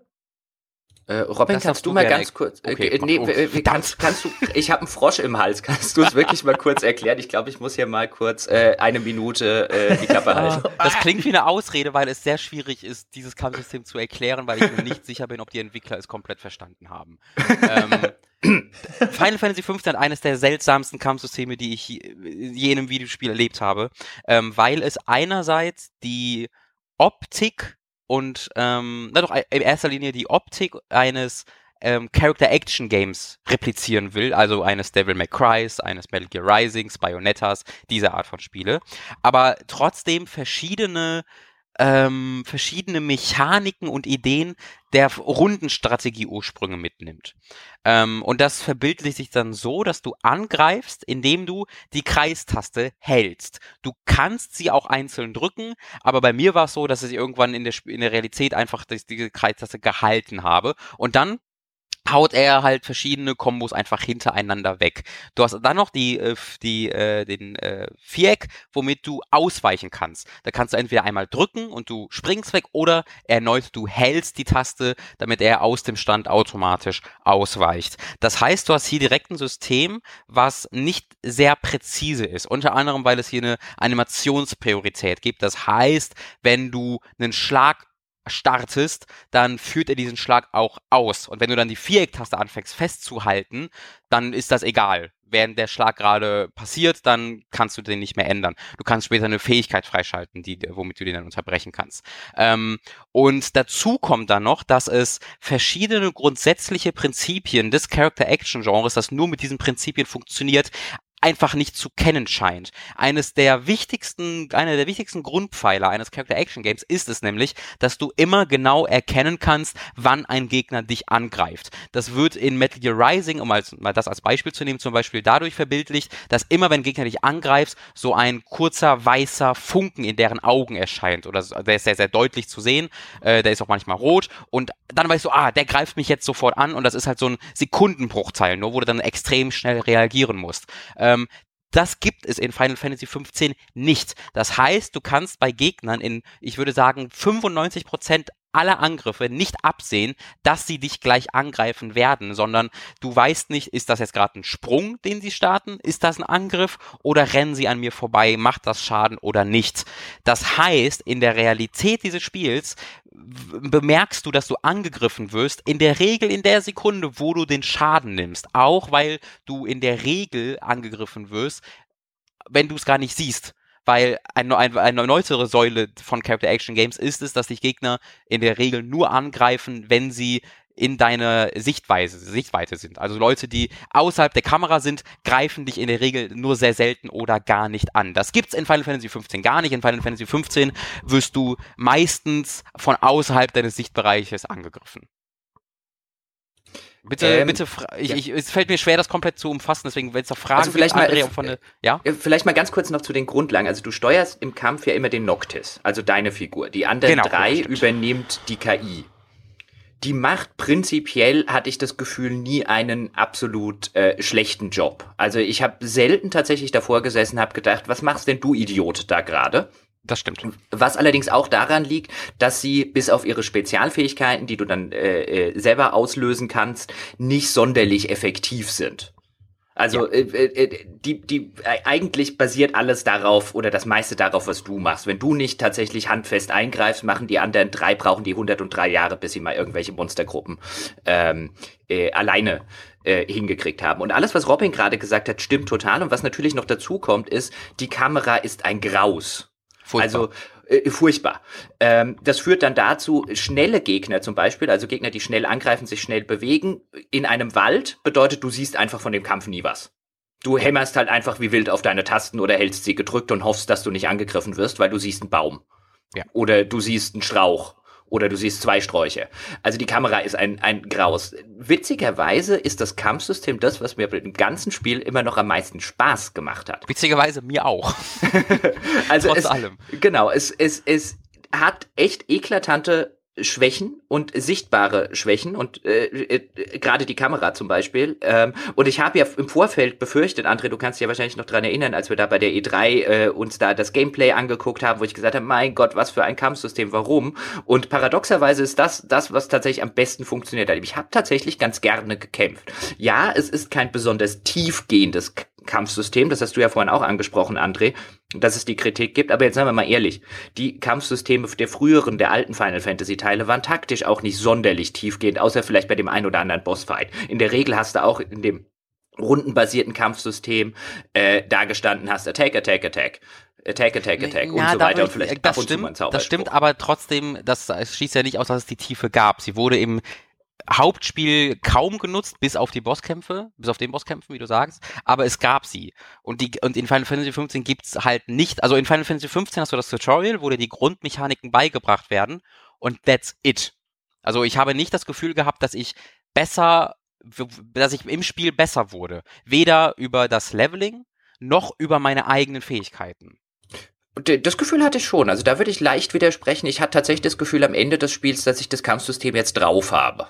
Und äh, okay. das basiert okay. ja auch auf so Sachen wie, ähm, du versuchst hinter die Gegner zu kommen, weil du von äh, mit Attacken, die von hinter ihnen äh, stattfinden, mehr Schaden machst, weil du dort Kombos mit deinen Partymitgliedern auslöst. Also ich hatte schon das Gefühl tatsächlich, dass ich am Ende das Kampfsystem so ein bisschen drauf hatte und dann gibt es nach der eigentlichen Story, dann kannst du wieder zurück in die offene Welt gehen und kannst noch so optionale äh, äh, Bösewichte und optionale Monster killen und es gibt teilweise in dem Spiel dann auch wirklich Kämpfe, das muss man glaube ich nüchtern anerkennen, die tatsächlich so ein bisschen Taktik und so weiter erfordern äh, und dann tatsächlich ein bisschen tiefer gehen sind, aber die finden in der Regel Bitte?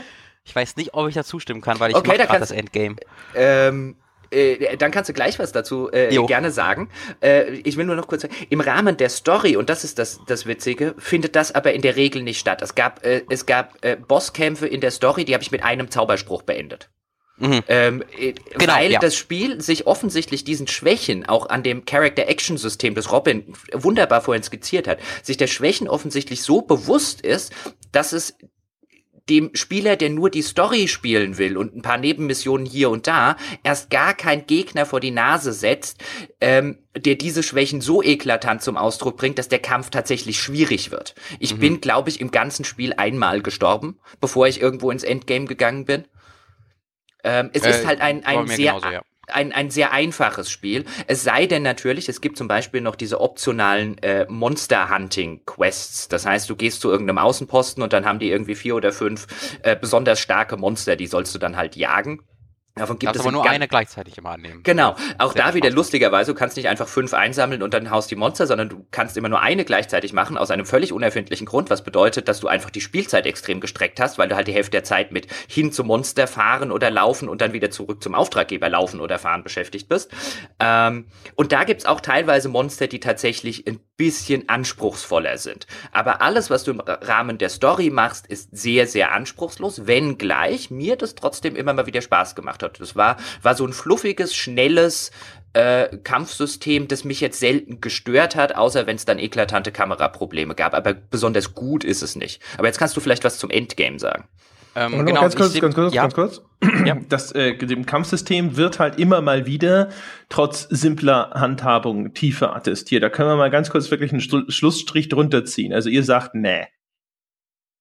Mm, ich hoffe, wir widersprechen uns da ein bisschen, weil ich, ich sage, ich äh, assistiere dem Spiel, dass es keine Tiefe hat und alle Taktiken, die du, die du entwickeln kannst, sind äh, Taktiken, mit denen du das Kampfsystem am bestmöglichen umgehen kannst. Wie zum Beispiel mit diesen Zaubersprüchen, die du einfach in einem Menü äh, sagst du, ich will hier 99 Feuer reinhauen und dann hast du halt einen Feuerzauber, der mega viel Schaden macht und dann stellst du dich irgendwo weit weg, drückst einmal die Kreistaste, wirfst den Feu das Feuer auf den Gegner und da explodiert alles und der ist tot. Das ist aber für mich wirklich ein Umgehen des Kampfsystems mehr als ein, eine taktische Entscheidung. Also okay. ich, ich, ich, ich würde schon sagen, es gibt den ein oder anderen Kampf im Spiel, der Jetzt ist natürlich die Frage, wie definiert man Tiefe in einem, in einem Kampfsystem? Ich würde jetzt zumindest sagen, es gibt den ein oder anderen Kampf im Spiel, bei dem man tatsächlich nachdenken muss. Ähm, äh, und tatsächlich so ein bisschen strategisch oder ein bisschen taktisch äh, vorgehen sollte, indem man vielleicht ab und zu mal ein, äh, ein Item benutzt. Aber ja, ich bin insofern bei Robin, äh, er wird da vielleicht zum, zum Endgame tatsächlich dann mehr sagen können, also zu den Sachen, die stattfinden, wenn die eigentliche Story fertig ist. Ähm, weil das bei mir immer der Punkt ist, wo ich kein Interesse mehr habe, noch großartig weiterzuspielen. Ähm, Deswegen habe ich da jetzt nicht so viel Zeit mit verbracht. Äh, hatte ich den Eindruck, da gibt es den ein oder anderen Kampf, der das schon äh, verlangt, aber im Großen und Ganzen ist das kein besonders tiefes Kampfsystem. Aber nochmal, ähm, ich, ich finde, es wäre ein bisschen unfair, das im Kontext der Serie so niederzumachen, ähm, weil bei den meisten anderen Final Fantasies war das auch nicht anders.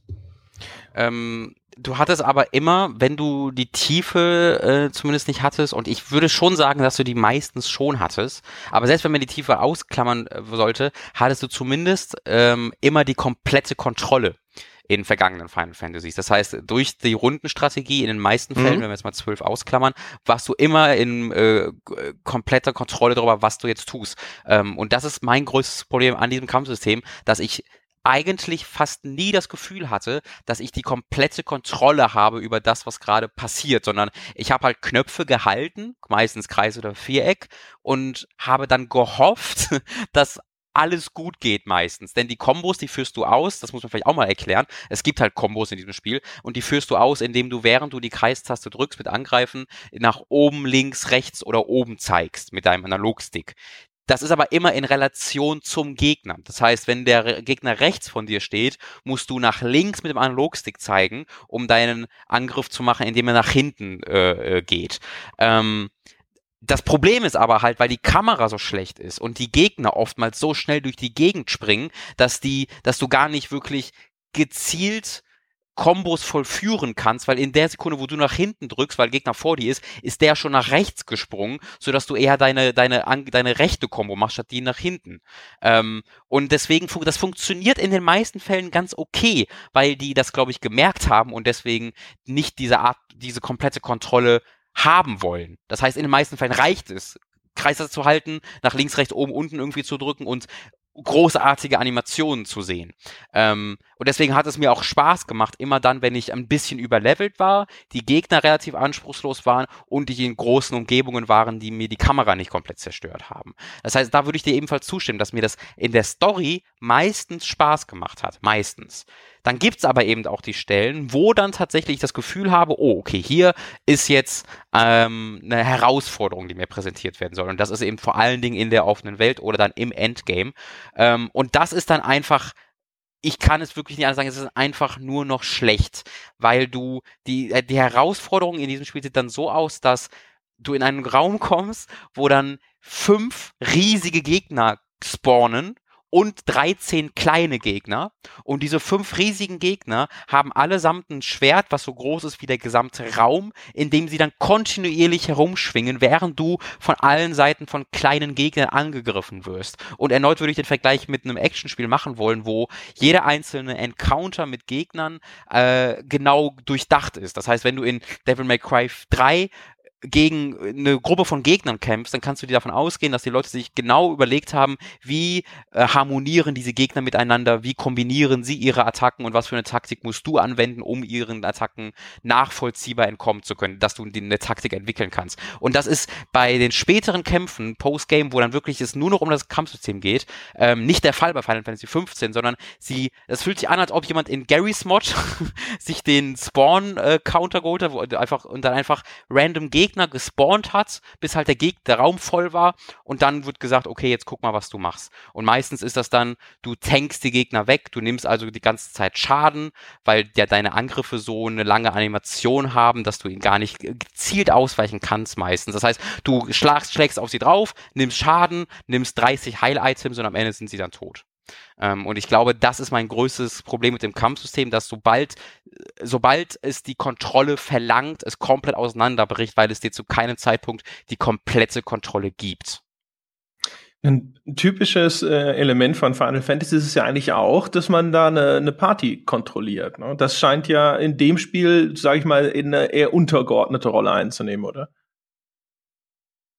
Ja, wie, wie, wie vorhin schon, schon kurz skizziert, kontrollierst du sie eigentlich nur sehr äh, sehr vage beziehungsweise sehr am Rande. Also sie die ganzen Angriffe und so weiter, das machen die machen die von alleine. Du kannst halt verschiedene Team Abilities auslösen äh, die kannst du tatsächlich auslösen. Also zum Beispiel der Ignis, den ich vorher schon erwähnt habe, der hat dann, der kannst du relativ früh eine Ability namens Regroup freischalten, also neu gruppieren, was so eine, was so die die äh, Brot und Butter äh, Heilfähigkeit im Spiel ist. Das heißt, wenn du halt dringend mal geheilt werden musst, dann löst du die halt aus ähm, und dann gruppiert sich die Gruppe neu um ihn herum da gibt es so einen Tech-Balken, der sich im Laufe des Spiels, äh, im Laufe eines Kampfes füllt, in dem Moment, in dem Punkt, wo du Treffer machst, dem Gegner Schaden zufügst. Und wenn der so eine bestimmte, äh, ein bestimmtes Level erreicht hat, kannst du halt so eine Spezialfähigkeit auswählen.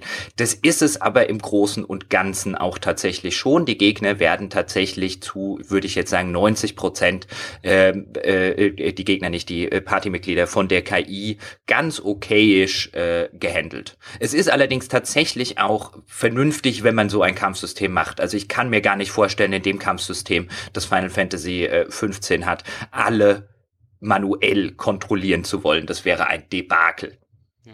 Oh, es gibt ja noch beim Kampfsystem den Wait-Mode. Genau, ich wollte auch gerade drauf ja, äh, hin, dann, aber dann, dann sag du was. Nee, mach du ruhig. Ich hab schon so, okay, alles klar.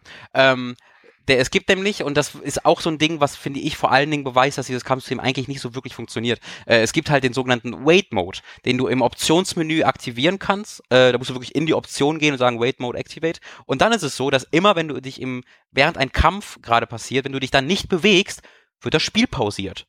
Also wird das Spiel einfach wirklich komplett angehalten und du hast oben einen kurzen Balken, der leerer wird und du hast dann während dieses, während dieser Balken leerer wird, hast du dann Zeit, eine, eine Entscheidung zu fällen. Das heißt, du kannst dich umgucken, du kannst sagen, ich will jetzt diesen Gegner angreifen und kannst dann eben äh, einen Input geben, der dann ausgeführt wird, wer bis du dann wieder nichts mehr drückst und dann wird das Spiel wieder pausiert, damit du dich wieder umgucken kannst. Ähm, und das funktioniert auch ganz okay, geht für mich aber komplett kontra zu dem Gefühl, dass dir eigentlich das Kampfsystem geben soll, nämlich dass du blitzschnell über das, äh, über das Schlachtfeld dich teleportierst und von Gegner zu Gegner jumps und einfach unglaublich cool aussehende Kombos schnell hintereinander weg eingibst. Äh, und da geht das, äh, dieser Wait-Mode natürlich komplett, ist der komplette Gegensatz davon. Ähm, und das gibt mir erneut das Gefühl, als ob dort, weil er wurde ja auch recht spät in der Entwicklung erst angekündigt, als ob dort gesagt wurde, oh, man hat ja keine Übersicht und man sieht nicht so wirklich, was man machen muss. Wie kann man da denn voll gegen vorgehen? Und anstatt dann sowas zu machen, wie wir bauen eine bessere Kamera ein oder wir zeigen besser, wenn Gegner angreifen mit irgendeinem optischen Highlight, stattdessen wurde einfach gesagt, ja, dann pausieren wir einfach das Spiel.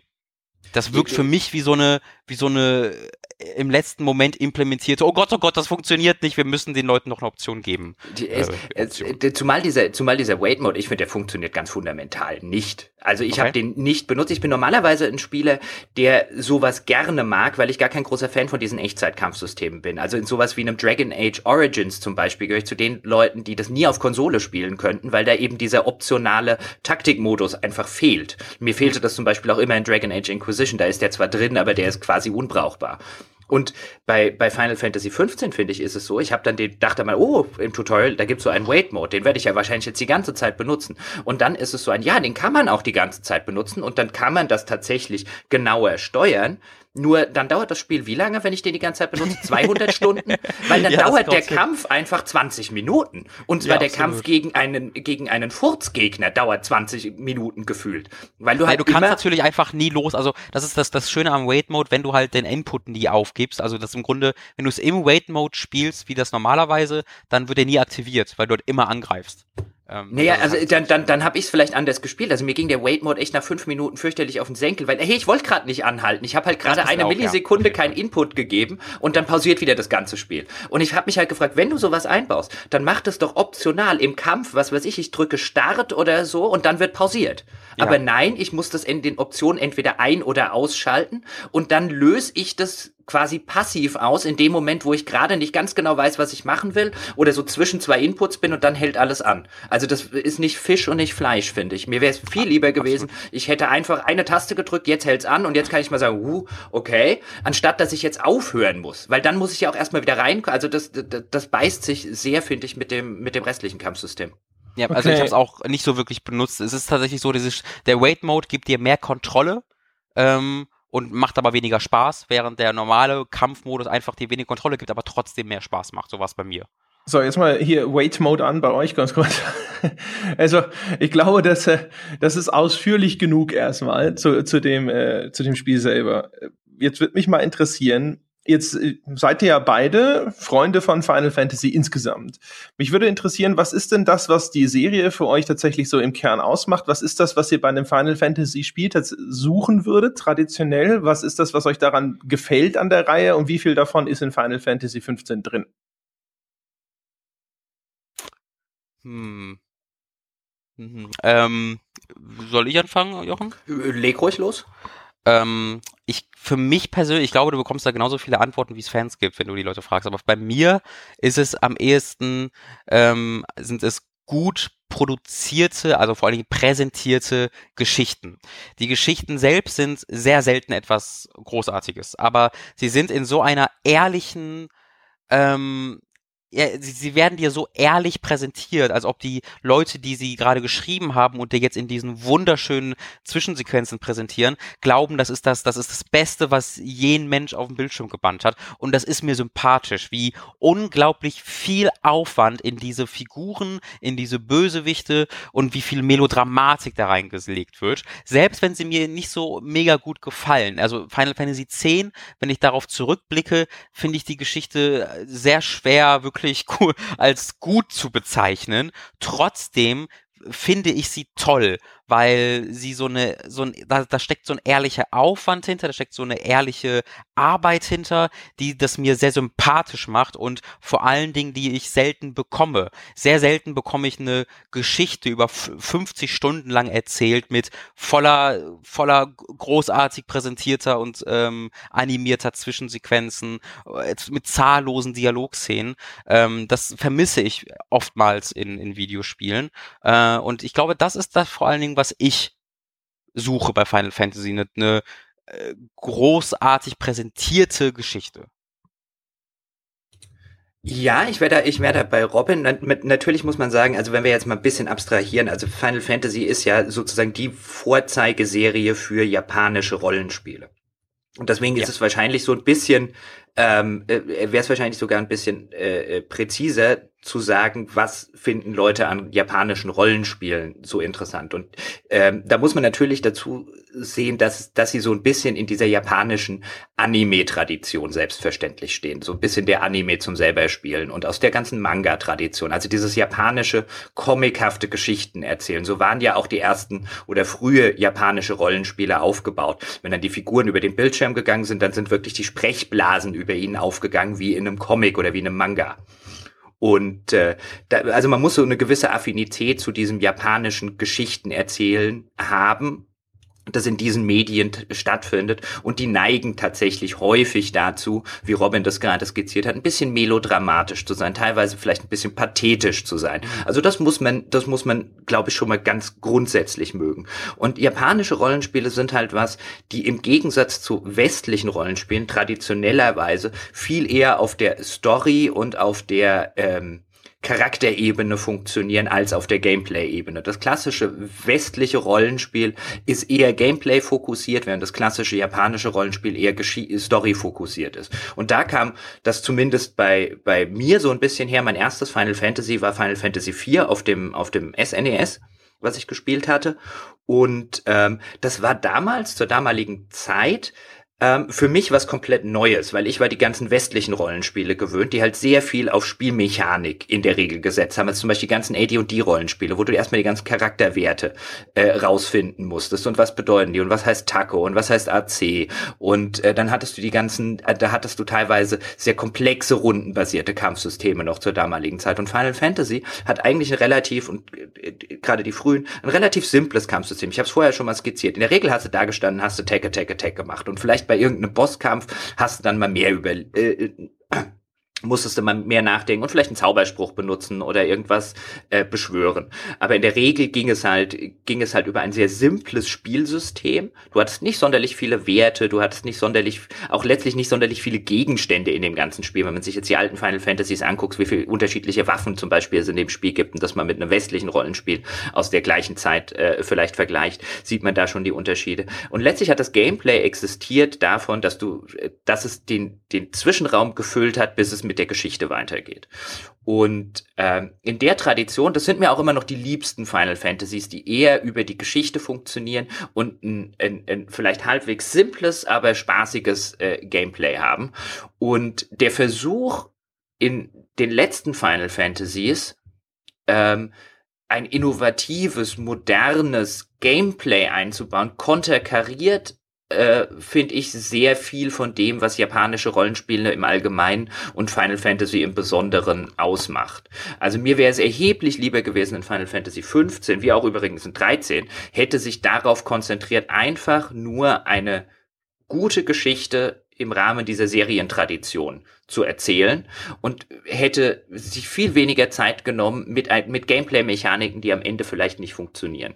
Und aus meiner Sicht, äh, Final Fantasy 15 ist nicht so schlecht wie Final Fantasy 13, aber das wäre ein Kunststück. Final Fantasy 13 und 13.2 übrigens äh, äh, nahtlos weiter sind äh, äh, sind Katastrophen. Final Fantasy ich bei 13.2 glaube ich einer der schlechtesten Wertungen auf der ganzen Welt damals vergeben. Also Final, ich, ich habe Final Fantasy 13 habe ich damals nach äh, 13.2 habe ich nach 13 gespielt. Ich fand 13.2 noch schlechter. Final Fantasy 13.2 ist unspielbar schlecht.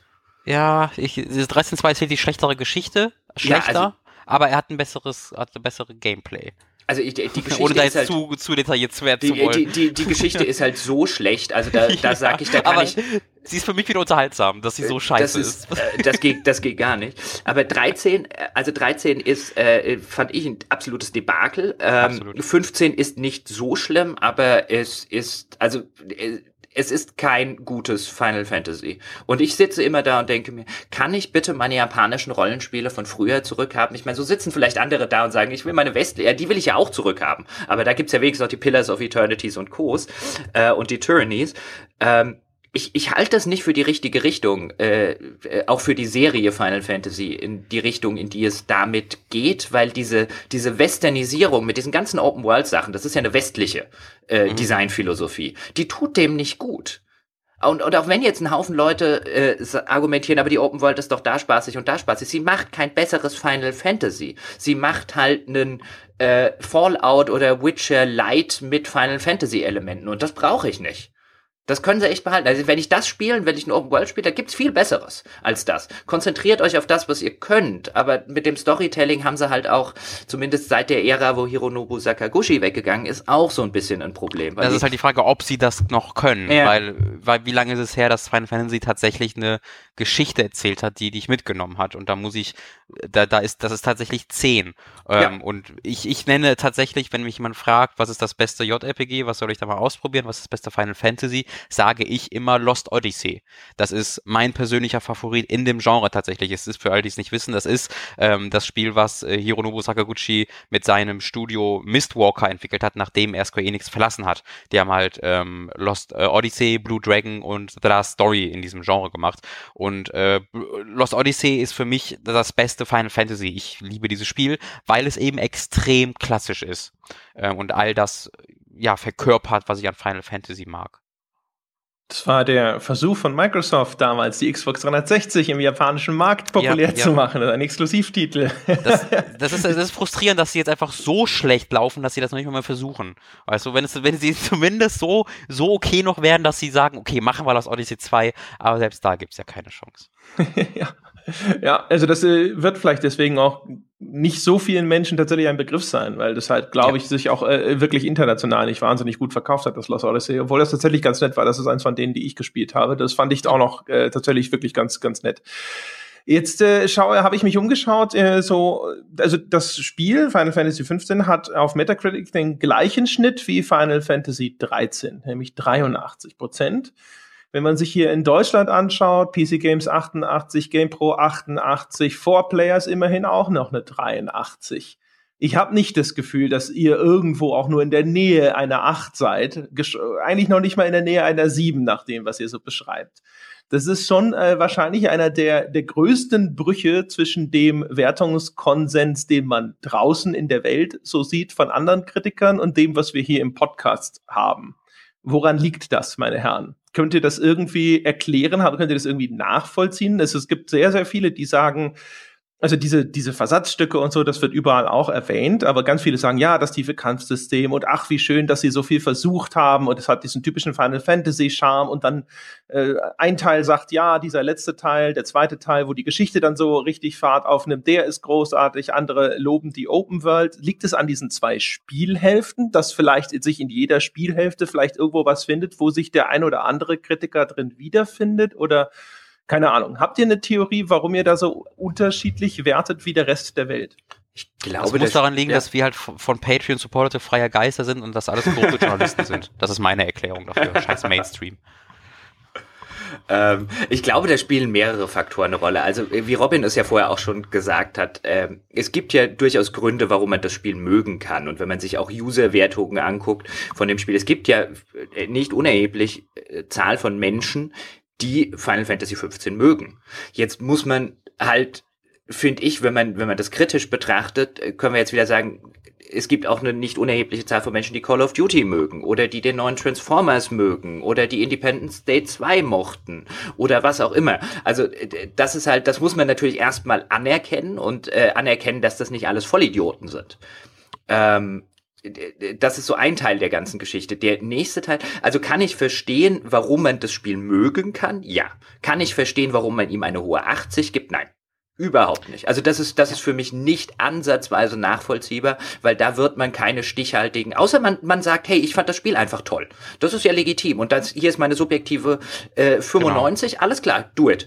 Äh, be my guest. Aber wenn man, wenn man wirklich an, als, als, als Rezension und so weiter, kann ich es tatsächlich nicht nachvollziehen, weil es für mich keinerlei stichhaltiges Argument gibt, das Spiel auch nur ansatzweise in diese, in diese Wertungsregion äh, zu setzen. Und ich würde tatsächlich argumentieren, wenn da nicht Final Fantasy drauf stünde, wäre der Metacritic-Schnitt mindestens 20 niedriger. Mindestens. Äh, da, da, das wollte ich tatsächlich auch sagen. Da bin ich auch überzeugt von, wenn das ein Spiel wäre, was aus dem Nichts gekommen wäre und keinen Namen hätte, dann wäre das ein 60er gewesen. Ähm, ich glaube, dass es hier das, so diese Wertung hat, weil das Wertungssystem da an seine so ein bisschen an seine Grenzen stößt. Ähm, denn das ist ein Spiel, das die Gründe, wegen denen du es gut findest, sind nicht wirklich sind nicht wirklich, also äh, da kannst du nicht wirklich für argumentieren. Du kannst nicht sagen, das macht das Spiel gut, Punkt. Sondern die Gründe, warum du es gut, gut findest, habe ich ja gerade schon mal angerissen, sind komplett komplett subjektive Gefühle, die es dir gibt. Das ist, dass Prompto die ganze Zeit Fotos macht und die die dann angucken kannst und dann äh, den, den, dein Abenteuer nochmal Revue passieren lässt mit automatisch gemachten Screenshots, wo sie dann Selfies machen, was total sympathisch ist. Äh, das ist das Gefühl, davon, mit einem Chocobo durch große Weiten zu reiten, während im Hintergrund äh, das Battle-Theme Final Fantasy X spielt. Das ist irgendwo campen zu gehen und einen tollen Dialog zwischen zwei Charakteren zu hören. Das sind, die haben all diese Punkte haben nichts mit den Spielmechaniken oder den, Narr den narrativen Elementen zu tun, sondern sind ausschließlich atmosphärische Pfeiler, die dir irgendwie ein gutes Gefühl geben sollen. Und das sind die Sachen, die das Spiel gut macht. Und wenn du halt eine Wertung vergibst, dann mal vielleicht sogar noch mit einem Wertungskasten, dann gibst du oftmals auch eine gewisse Objektivität vor, einen gewissen Vergleichswert vor. Und ich finde, wenn du das machst, wenn du sagst, das Spieler ist so gut das ist die Wertung Punkt, finde ich es auch schwer zu begründen, dem Spiel äh, eine Wertung in diesen Regionen zu geben.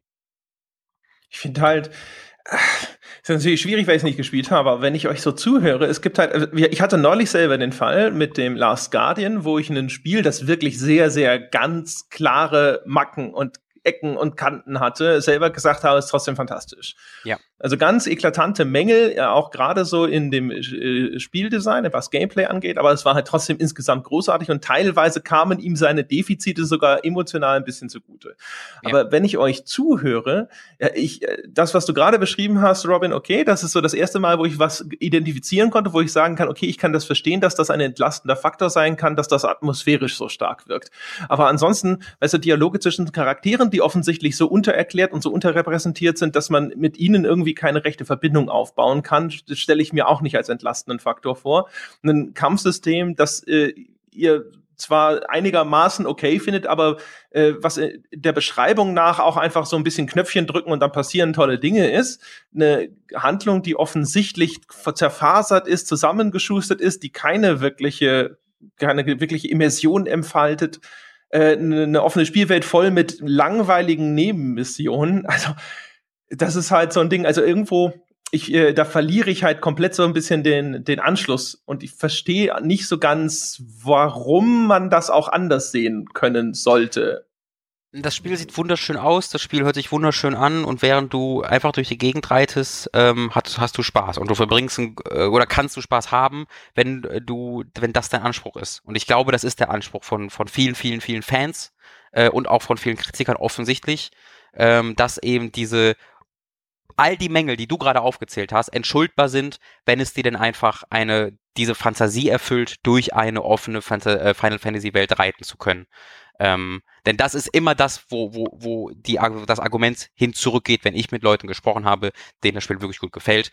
Die widersprechen mir selten beim Kampfsystem, sie widersprechen mir nie bei der Geschichte, sondern es führt immer auf diesem Aspekt der Fantasie, des Erkundens der offenen Welt äh, zurück und dass die offene Welt dass es da nicht zu entdecken gibt, weil es kein wirkliches Loot gibt und äh, weil halt die Sidequests alle blödsinnig sind und weil es auch keine wirklichen spannenden Zufallsevents gibt. Das ist das ist nicht so wirklich wichtig, weil allein das Herumrennen selbst einen Selbstzweck erfüllt. Und das fällt mir tatsächlich schwierig, auch als jemand, der viel Nostalgie für Final Fantasy fühlt, fällt es mir schwierig, das nachzuvollziehen, muss ich ehrlich gestehen.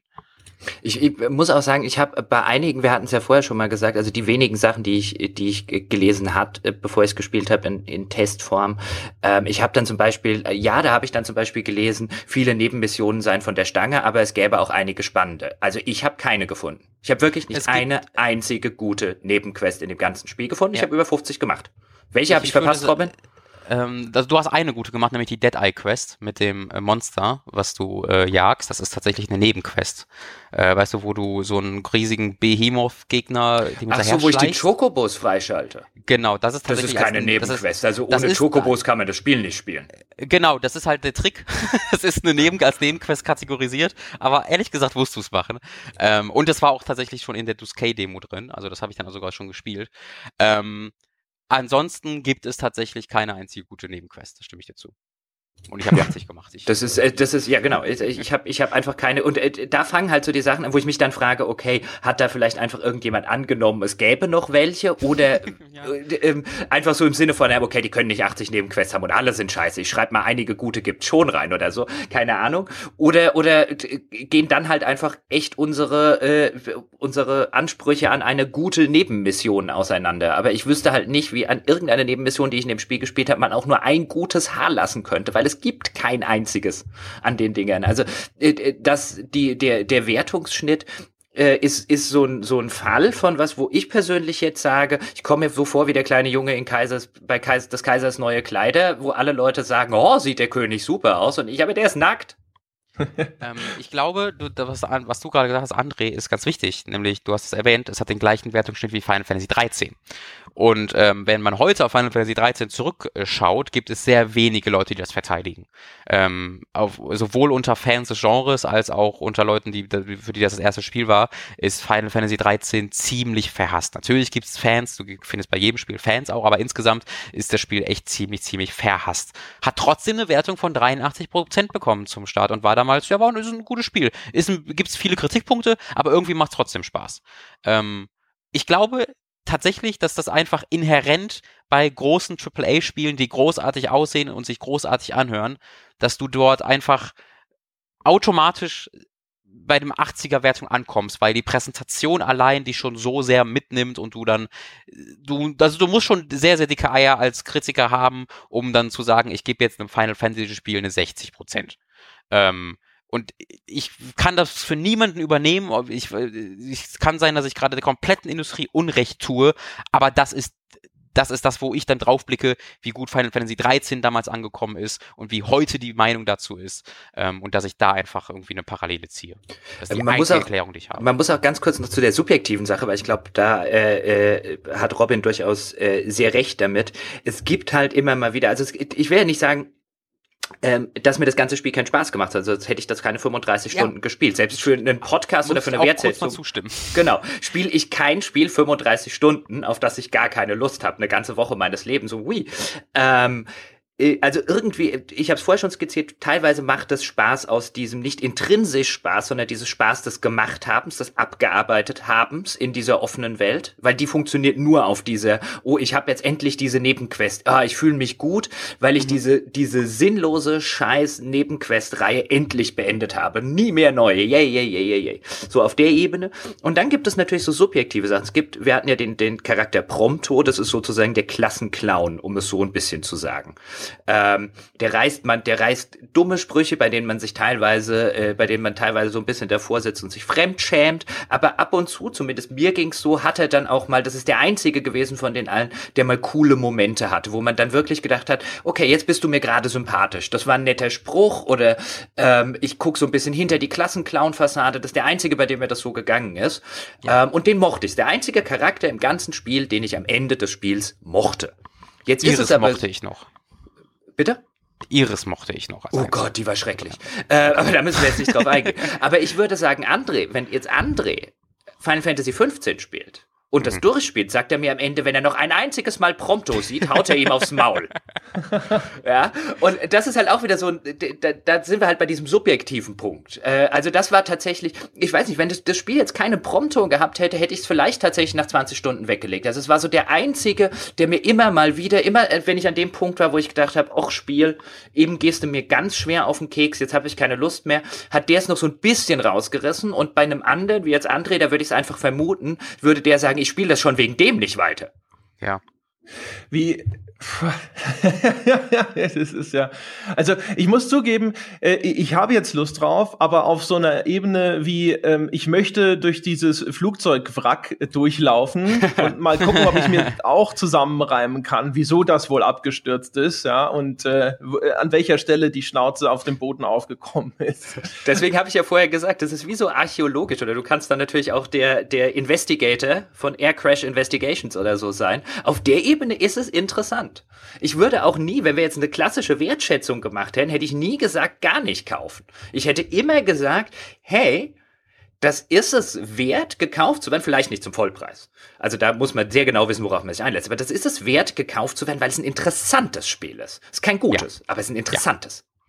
Wir haben ja mal äh, neulich schon drüber gesprochen, da machen wir ja auch eine Podcast-Folge draus, äh, Jochen, über äh, die Definition, was ein Spiel auszeichnet. Und da war ja auch so ein bisschen in der Diskussion, äh, diese Walking-Simulatoren, Dinge, die eher als Spielerfahrung zu gelten haben. Ich habe bei der äh, Besprechung von der HTC Vive, dieses Spiel The Blue, äh, davon habe ich viel erzählt, das mir am besten gefallen hat, was eigentlich kein Spiel ist, sondern einfach eine Unterwasserwelt, in der man sich virtuell bewegen konnte Wenn ich jetzt die Beschreibung der positiven Aspekte, der wirklich, äh, sagen wir mal, herausragenden positiven Aspekte von Robin in Bezug auf Final Fantasy 15 höre, ne, so das Bewegen durch diese Final Fantasy Welten und so, dass das vielleicht auch das Weltendesign so schön ist und so, wird man auf der Ebene daraus schlau, warum das manche Leute als ein gutes oder eine gute Spielerfahrung begreifen können? Ist das in dieser Kategorie von Spielen, die einfach durch das Wirken dieses virtuellen Raums alleine schon eine Daseinsberechtigung haben?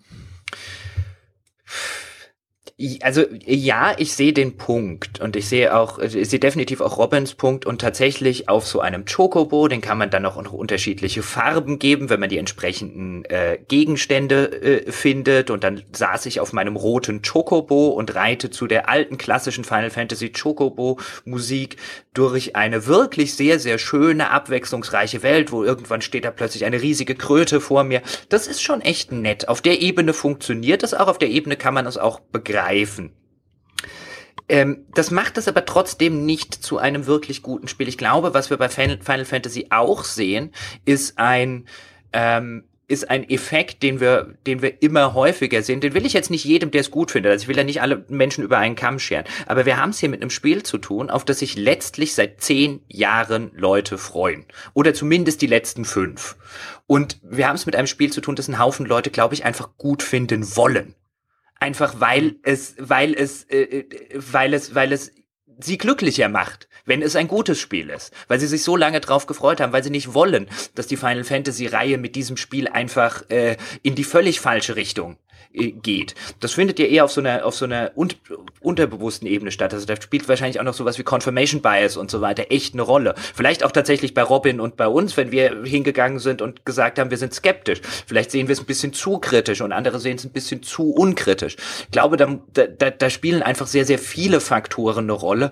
Aber gerade bei Final Fantasy 15 und gerade bei vielen Argumentationen, die ich da jetzt auch gehört und gelesen habe, sitze ich immer wieder so ein bisschen da und denke mir, okay, du willst, dass das gut ist. Du hast noch nicht mal Argumente, warum es gut ist oder nicht sonderlich viele. Du möchtest einfach es gut finden und das ist was völlig Legitimes. Das auf, auf, auf Spielerebene. Manchmal hat man halt einfach auch eine Scheiße, die man gut finden mag. So ist ein Sympath es ist ein sympathisches äh, oder es gibt sich sehr viel Mühe, sympathisch ja. zu sein mit seiner Gruppe, mit Prompto. Wenn Prompto nach einem Kampf das Final Fantasy Theme, dieses das summt er vor sich hin gelegentlich. Ähm, das ist einfach grundsympathisch. Ähm, ich, ja, oder das, wenn er, wenn er, ja. noch besser fand ich übrigens, wenn er We're in the Money, wenn er irgendwie anfängt zu singen. Mm, mm, dieses, ja, ich habe keine Ahnung, was dieses We're in the Money, woher das kommt, aber ich find's lustig. Keine Ahnung. Okay, aber das ich habe da nicht mehr hinzuzufügen. Das ist, ja, äh, das heißt ich aber, das nur zitieren. Okay, dann äh, äh, würde ich aber mal ganz kurz hier den, den typischen äh, Wertschätzungsabschluss äh, noch pr praktizieren wollen. Jochen Gebauer auf einer grünen Wiese, zur Erklärung für Robin, also wenn wir sagen, auf einer grünen Wiese eine Wertung vergeben, meinen wir so, was ist denn die Wertung, die jetzt für dich persönlich individuell den Spielspaß repräsentiert, den du mit diesem Spiel hattest? Was würdest du ihm geben, wenn nur du alleine auf der Welt als maßgebliches Kriterium existierst? Und Jochen, was kriegt es denn? Es kriegt eine mittlere 60 oder eine niedrige 60. Ist auf gar keinen Fall ein 70er-Spiel. Auf gar keinen Fall. Viel zu viele eklatante Schwächen. Es kriegt eine, äh, ist auch keine 40 oder so, da, wär, da würde ich auch lügen, wenn ich jetzt äh, äh, bei aller Kritik das irgendwie in Grund und Boden stampfen und verreißen wollen würde. Ähm, das ist ein 60er.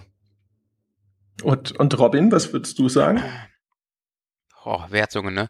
Ähm, wenn ich jetzt, okay, wir machen das, ich bin allein auf der Welt, ich muss auf niemanden Rücksicht nehmen ähm, und ich darf so subjektiv sein, wie ich will. Genau. Ja, alle deine vorhergehenden Wertungen existieren auch nicht. Also du musst nicht irgendwie berücksichtigen, ob du vielleicht einem früheren Final Fantasy 13 vielleicht meine 70 gegeben hast oder sonst irgendwas, das ist alles egal.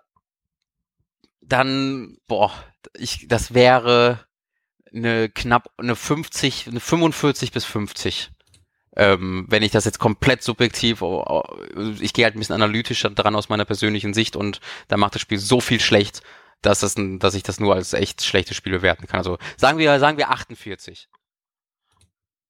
Gut. Puh. Jemand, der noch kritischer ist als ich im Podcast. Robin, du musst öfters kommen. Dann, dann sagen die Leute irgendwann der Jubeljochen. Ja, super. Noch ein Podcast, in dem der Schweiger herhalten kann. Ey. Ja. Ja, wunderbar. Ja, meine Damen und Herren, ich würde sagen, äh, das war eine sehr ausführliche Besprechung von Final Fantasy 15. Wenn ihr nicht noch irgendwas habt, was ihr jetzt noch ganz dringend da äh, zu sagen wollt, dann äh, würde ich sagen, machen wir diesen Sack zu.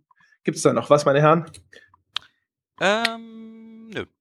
Okay. Ich hätte an dieser Stelle noch kurz den Hinweis, dass André sich jetzt bestimmt auch, aber bevor wir es vergessen, äh, äh, nochmal der äh, unserem Aufnahmetool kurz widmen sollte. Ja. Ah, ja. Ich hätte, äh, ist ich denke was eingefallen, doch noch, wenn ich kurz zwischengrätschen ja. darf. Ähm, das, das, das, äh, das geht jetzt in den Bereich der Eigenwerbung, aber es passt einfach wunderbar zu unserer Diskussion. Deswegen würde ich kurz trotzdem einbringen wollen. Mein Kollege bei Hooked, nämlich der Tom, hat ein Video gemacht, wo er ausschließlich über das Foto-Feature von Final Fantasy 15 spricht, wo er nur darüber spricht, warum für ihn allein schon dieses Feature, dass du Fotos hast, die du äh, speichern kannst und angucken kannst automatisch, warum das das für ihn schon zu einem äh, zu so einer spaßigen Angelegenheit wird. Heißt einfach nur das beste Feature in Final Fantasy 15 bei uns bei Hooked. Das, äh, falls ihr ein bisschen mehr Erklärung haben wollt, warum das Leuten manchmal besser gefällt, ohne dass sie jetzt die Spielmechanik verteidigen, wäre das vielleicht eine gute Erklärung. Und äh, das, das, das muss ich, das, das ist super, dass du sagst, weil das muss ich mir tatsächlich angucken. Ich fand das das unnötigste, unsinnigste, bescheuertste Feature im ganzen Spiel. Ja, dann ist es doch, dann wäre es ja, super. besonders interessant. Was jetzt, jetzt, jetzt bin ich tatsächlich interessant, was Tom dazu sagt. Mein Gott, es, äh, nirgendwo lässt sich hier ein Konsens herstellen. Sogar da nicht. Also die Games, da hatte ein Feature, das äh, in die ähnliche Richtung ging, aber da ging es um das Angel-Minispiel. Das, das verstehe ich, das verstehe ich aber wenigstens noch, das Angel-Minispiel. Das nervt zwar ungefähr so wie alle Minispiele nach irgendwie zwei, drei Stunden, aber zumindest die ersten zwei, drei Stunden ist das mithin das best umgesetzte Angel-Minispiel, das ich je in einem Spiel gespielt habe. Na, hier, ne? Da ist, sind jetzt die ganzen halt Ocarina halt trotzdem, of Time ist halt trotzdem noch ein Angelminispiel, ne? ja, eines der besten Sachen ist das Angelminispiel. Also das verstehe ich noch eher als dieses, dieses Foto, äh, dieses Fotoding, damit man dann Fotos aus dem Spiel seinen Freunden bei PlayStation, im PlayStation Network schicken kann oder so. Das habe ich überhaupt nicht verstanden. Aber jetzt gespannt, was Tom dazu sagt. Super. Ich kann mir das äh, ein bisschen vorstellen. Es gab ja dieses Spiel Proteus, das ja also prozedural generiert war, wo es auch nur um das Erleben dieser Welten ging. Und da war auch ein Fotofeature drin. Da konntest du es dann sogar übers Internet so als kleine Postkarte verschicken. Und das war tatsächlich jetzt im Kontext von dem Spiel zum Beispiel sehr, sehr sinnvoll. So, ich habe da was gesehen, das hat noch nie zuvor ein Mensch gesehen, weil vom Computer zufällig generiert und guck mal, wie cool das aussieht. Und jetzt im Kontext von Final Fantasy, hey, diese tolle Spielwelt und ich hatte da dieses oder jenes Erlebnis kann ich zumindest mir in der Theorie vorstellen. Aber gut, meine Damen und Herren, ein Hinweis. Äh, wir sind äh, gesponsert, ist zu viel gesagt. Jetzt werden natürlich auch sofort viele Augenbrauen hochgehen. Habt ihr nicht neulich erst gesagt, sowas wie Sponsoring geht bei euch gar nicht mehr? Äh, wir zeichnen immer auf auf einer Online-Plattform namens Zencaster, schon seit Wochen und Monaten. Und wir fanden sie immer toll. Sie war die ganze Zeit kostenlos. Dann wollten sie Geld von uns. Äh, das fanden wir dann nicht mehr so toll und haben Zencaster geschrieben, hey, wollt ihr uns nicht ein bisschen weiter kostenlos auf euch äh, aufzeichnen lassen? Und äh, dafür sagen wir den Menschen, dass wir euch toll finden. Und hat Zencaster gesagt, naja, gut, er kriegt zumindest für ein paar Wochen äh, einen dieser Pro-Accounts. Und deswegen äh, hier der Hinweis. Also wir haben das wirklich schon benutzt, da war es im Beta-Stadium. Das ist ein Online-Tool, wenn man Podcasts macht, da kann man sich hier einwählen, sitzt alles zusammen in so einem virtuellen Chatroom, drückt auf einen äh, Record-Button. Und das Schöne ist, jede Tonspur wird einzeln lokal bei dem jeweiligen Teilnehmer aufgenommen und dann werden die separat ausgesteuert. Das ist sehr praktisch. Man kann das dann auch hinterher automatisch zusammenmischen lassen. Das ist das, wo das Geld ins Spiel kommt. Für diese Post-Production bezahlt man, nicht für das Tool an sich. Das kann man aber auch händisch machen, indem man sich diese einzelnen Tonspuren dann hinterher einfach runterlädt.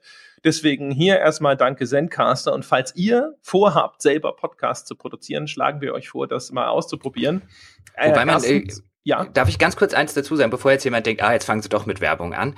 Äh, das Ganze, also es ist mehr eine Kooperation, weil ich mit dem äh, Josh, der Zencaster macht, dann auch wegen anderen Sachen in Kontakt stand und dann kam das halt einfach, weil, weil ich ein paar Fragen hatte und dann kam das halt einfach so ein bisschen auf. Das hat jetzt eine, der Pro-Account, den wir da jetzt kostenlos haben, hat einen Gegenwert von 20 Euro monatlich.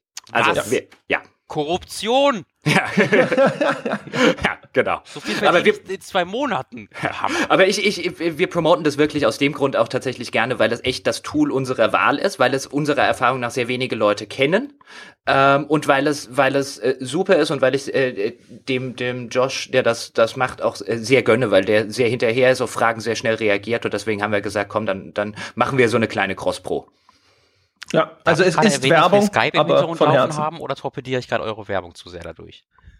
Bitte nochmal? Darf ich erwähnen, dass wir noch Skype laufen haben, weil die Qualität da besser war, oder torpediere ich jetzt zu sehr euer Werbekonzept, nee, nee, wenn ich das sage? Aber das, äh, wir sind ja nicht im Klaren darüber, wer, wer jetzt mehr schuld ist. Also das Voice-over-IP-Protokoll, okay. das Zencaster benutzt, ist tatsächlich noch nicht ganz ausgereift. Äh, äh, dann kann man aber trotzdem aufnehmen und auf Skype ausweichen, indem man das einfach ausschaltet. Aber wir haben ja. auch die Theorie, die Jochen immer gerne anführt, dass meine Internetverbindung dafür verantwortlich sei. Das ist ja skandalös. Natürlich ist ein Also eben, mir persönlich ist André ist schuld auch immer lieber als Grund. Ja, natürlich. ja, sehr gut. Ja, Robin darf nicht öfter kommen. Viel länger als, äh, als geplant sozusagen. Also das ist sozusagen, jetzt äh, haben wir unsere Pflicht getan, ne? Das war's dann. Äh, sorry, Josh, nie wieder. ja. So, und das war's dann für heute, meine Damen und Herren. Ihr Geld ist sowieso viel besser angelegt bei uns. Sie können uns auf Patreon unterstützen. Gehen Sie einfach auf unsere neu gelaunchte Webseite. Ich sage das jetzt übrigens äh, Stund, eine Stunde ungefähr bevor sie launcht. Und ich hoffe, dass wir nicht, dass wir nicht bis äh, Sonntag jetzt schon oh. wieder auf die oh. alte Webseite zurückgewechselt sind, weil alles so Sehr mutig gelaufen. auf jeden Fall. also auf unserer neu gelaunchten Webseite finden Sie einen Link zu Patreon und dort können Sie uns unterstützen. Sie können übrigens auch Hooked von denen hey. ja Robin abstammt, auf Patreon unterstützen. Robin, wie findet man euch? Ähm, ihr könnt entweder hookedmagazin.de zusammengeschrieben auf unsere Website kommen oder ihr sucht einfach auf YouTube nach Hooked. Da heißt unser Kanal Hooked. Wenn ihr bei uns auf der Website seid, könnt ihr auf Unterstützt uns klicken und da ist dann der, der Link zum Patreon, äh, patreon.com slash hooked und alles andere auch. Wunderbar. Hooked schreibt sich H-O-O-K-I-D, meine Damen und Herren. Genau. Eine sehr gute Erwähnung. Vielen Dank. Ich kann das noch nicht so gut mit dem Selbstbewerben. Ja, ich mache das ja. seit zwei Jahren. genau. Also auch da könnt ihr gerne mal vorbeischauen. Guckt euch an, was die Jungs da machen. Die machen ganz viel mit äh, Videos und ähnlichem Kram. Die, äh, ja, Teufelszeug, von dem wir bislang noch die Finger lassen. Das kommt dann erst im nächsten Jahr. Nee, bleibt da weg von. Hör mal. und ansonsten, wenn ihr kein Geld ausgeben möchtet, tut uns den Gefallen, geht auf iTunes vorbei, gebt uns die verdiente 5-Sterne-Wertung, damit wir wenigstens in den iTunes-Charts ja, unser Ego stärken können. Und ansonsten sage ich vielen Dank fürs Zuhören. Wenn ihr auf intelligentem, respektvollem Niveau über Spiele diskutieren möchtet, forum.gamespodcast.de wartet auf euch. Wir sind auf Facebook unter facebook.com slash auf ein Bier. Das war's für diese Woche. Wir hören uns nächste Woche wieder. Robin, vielen Dank, dass du dabei gewesen bist. Danke für die Einladung und den coolen englischen Aussprache meines Namens. Das genieße ich sehr. Ja, und äh, ich dachte, das wird so ausgesprochen. Naja. Nee, also ich kritisiere das nicht. Ich finde das super. Gut, sehr gut. Also, meine Damen und Herren, bis dahin. Tschüss.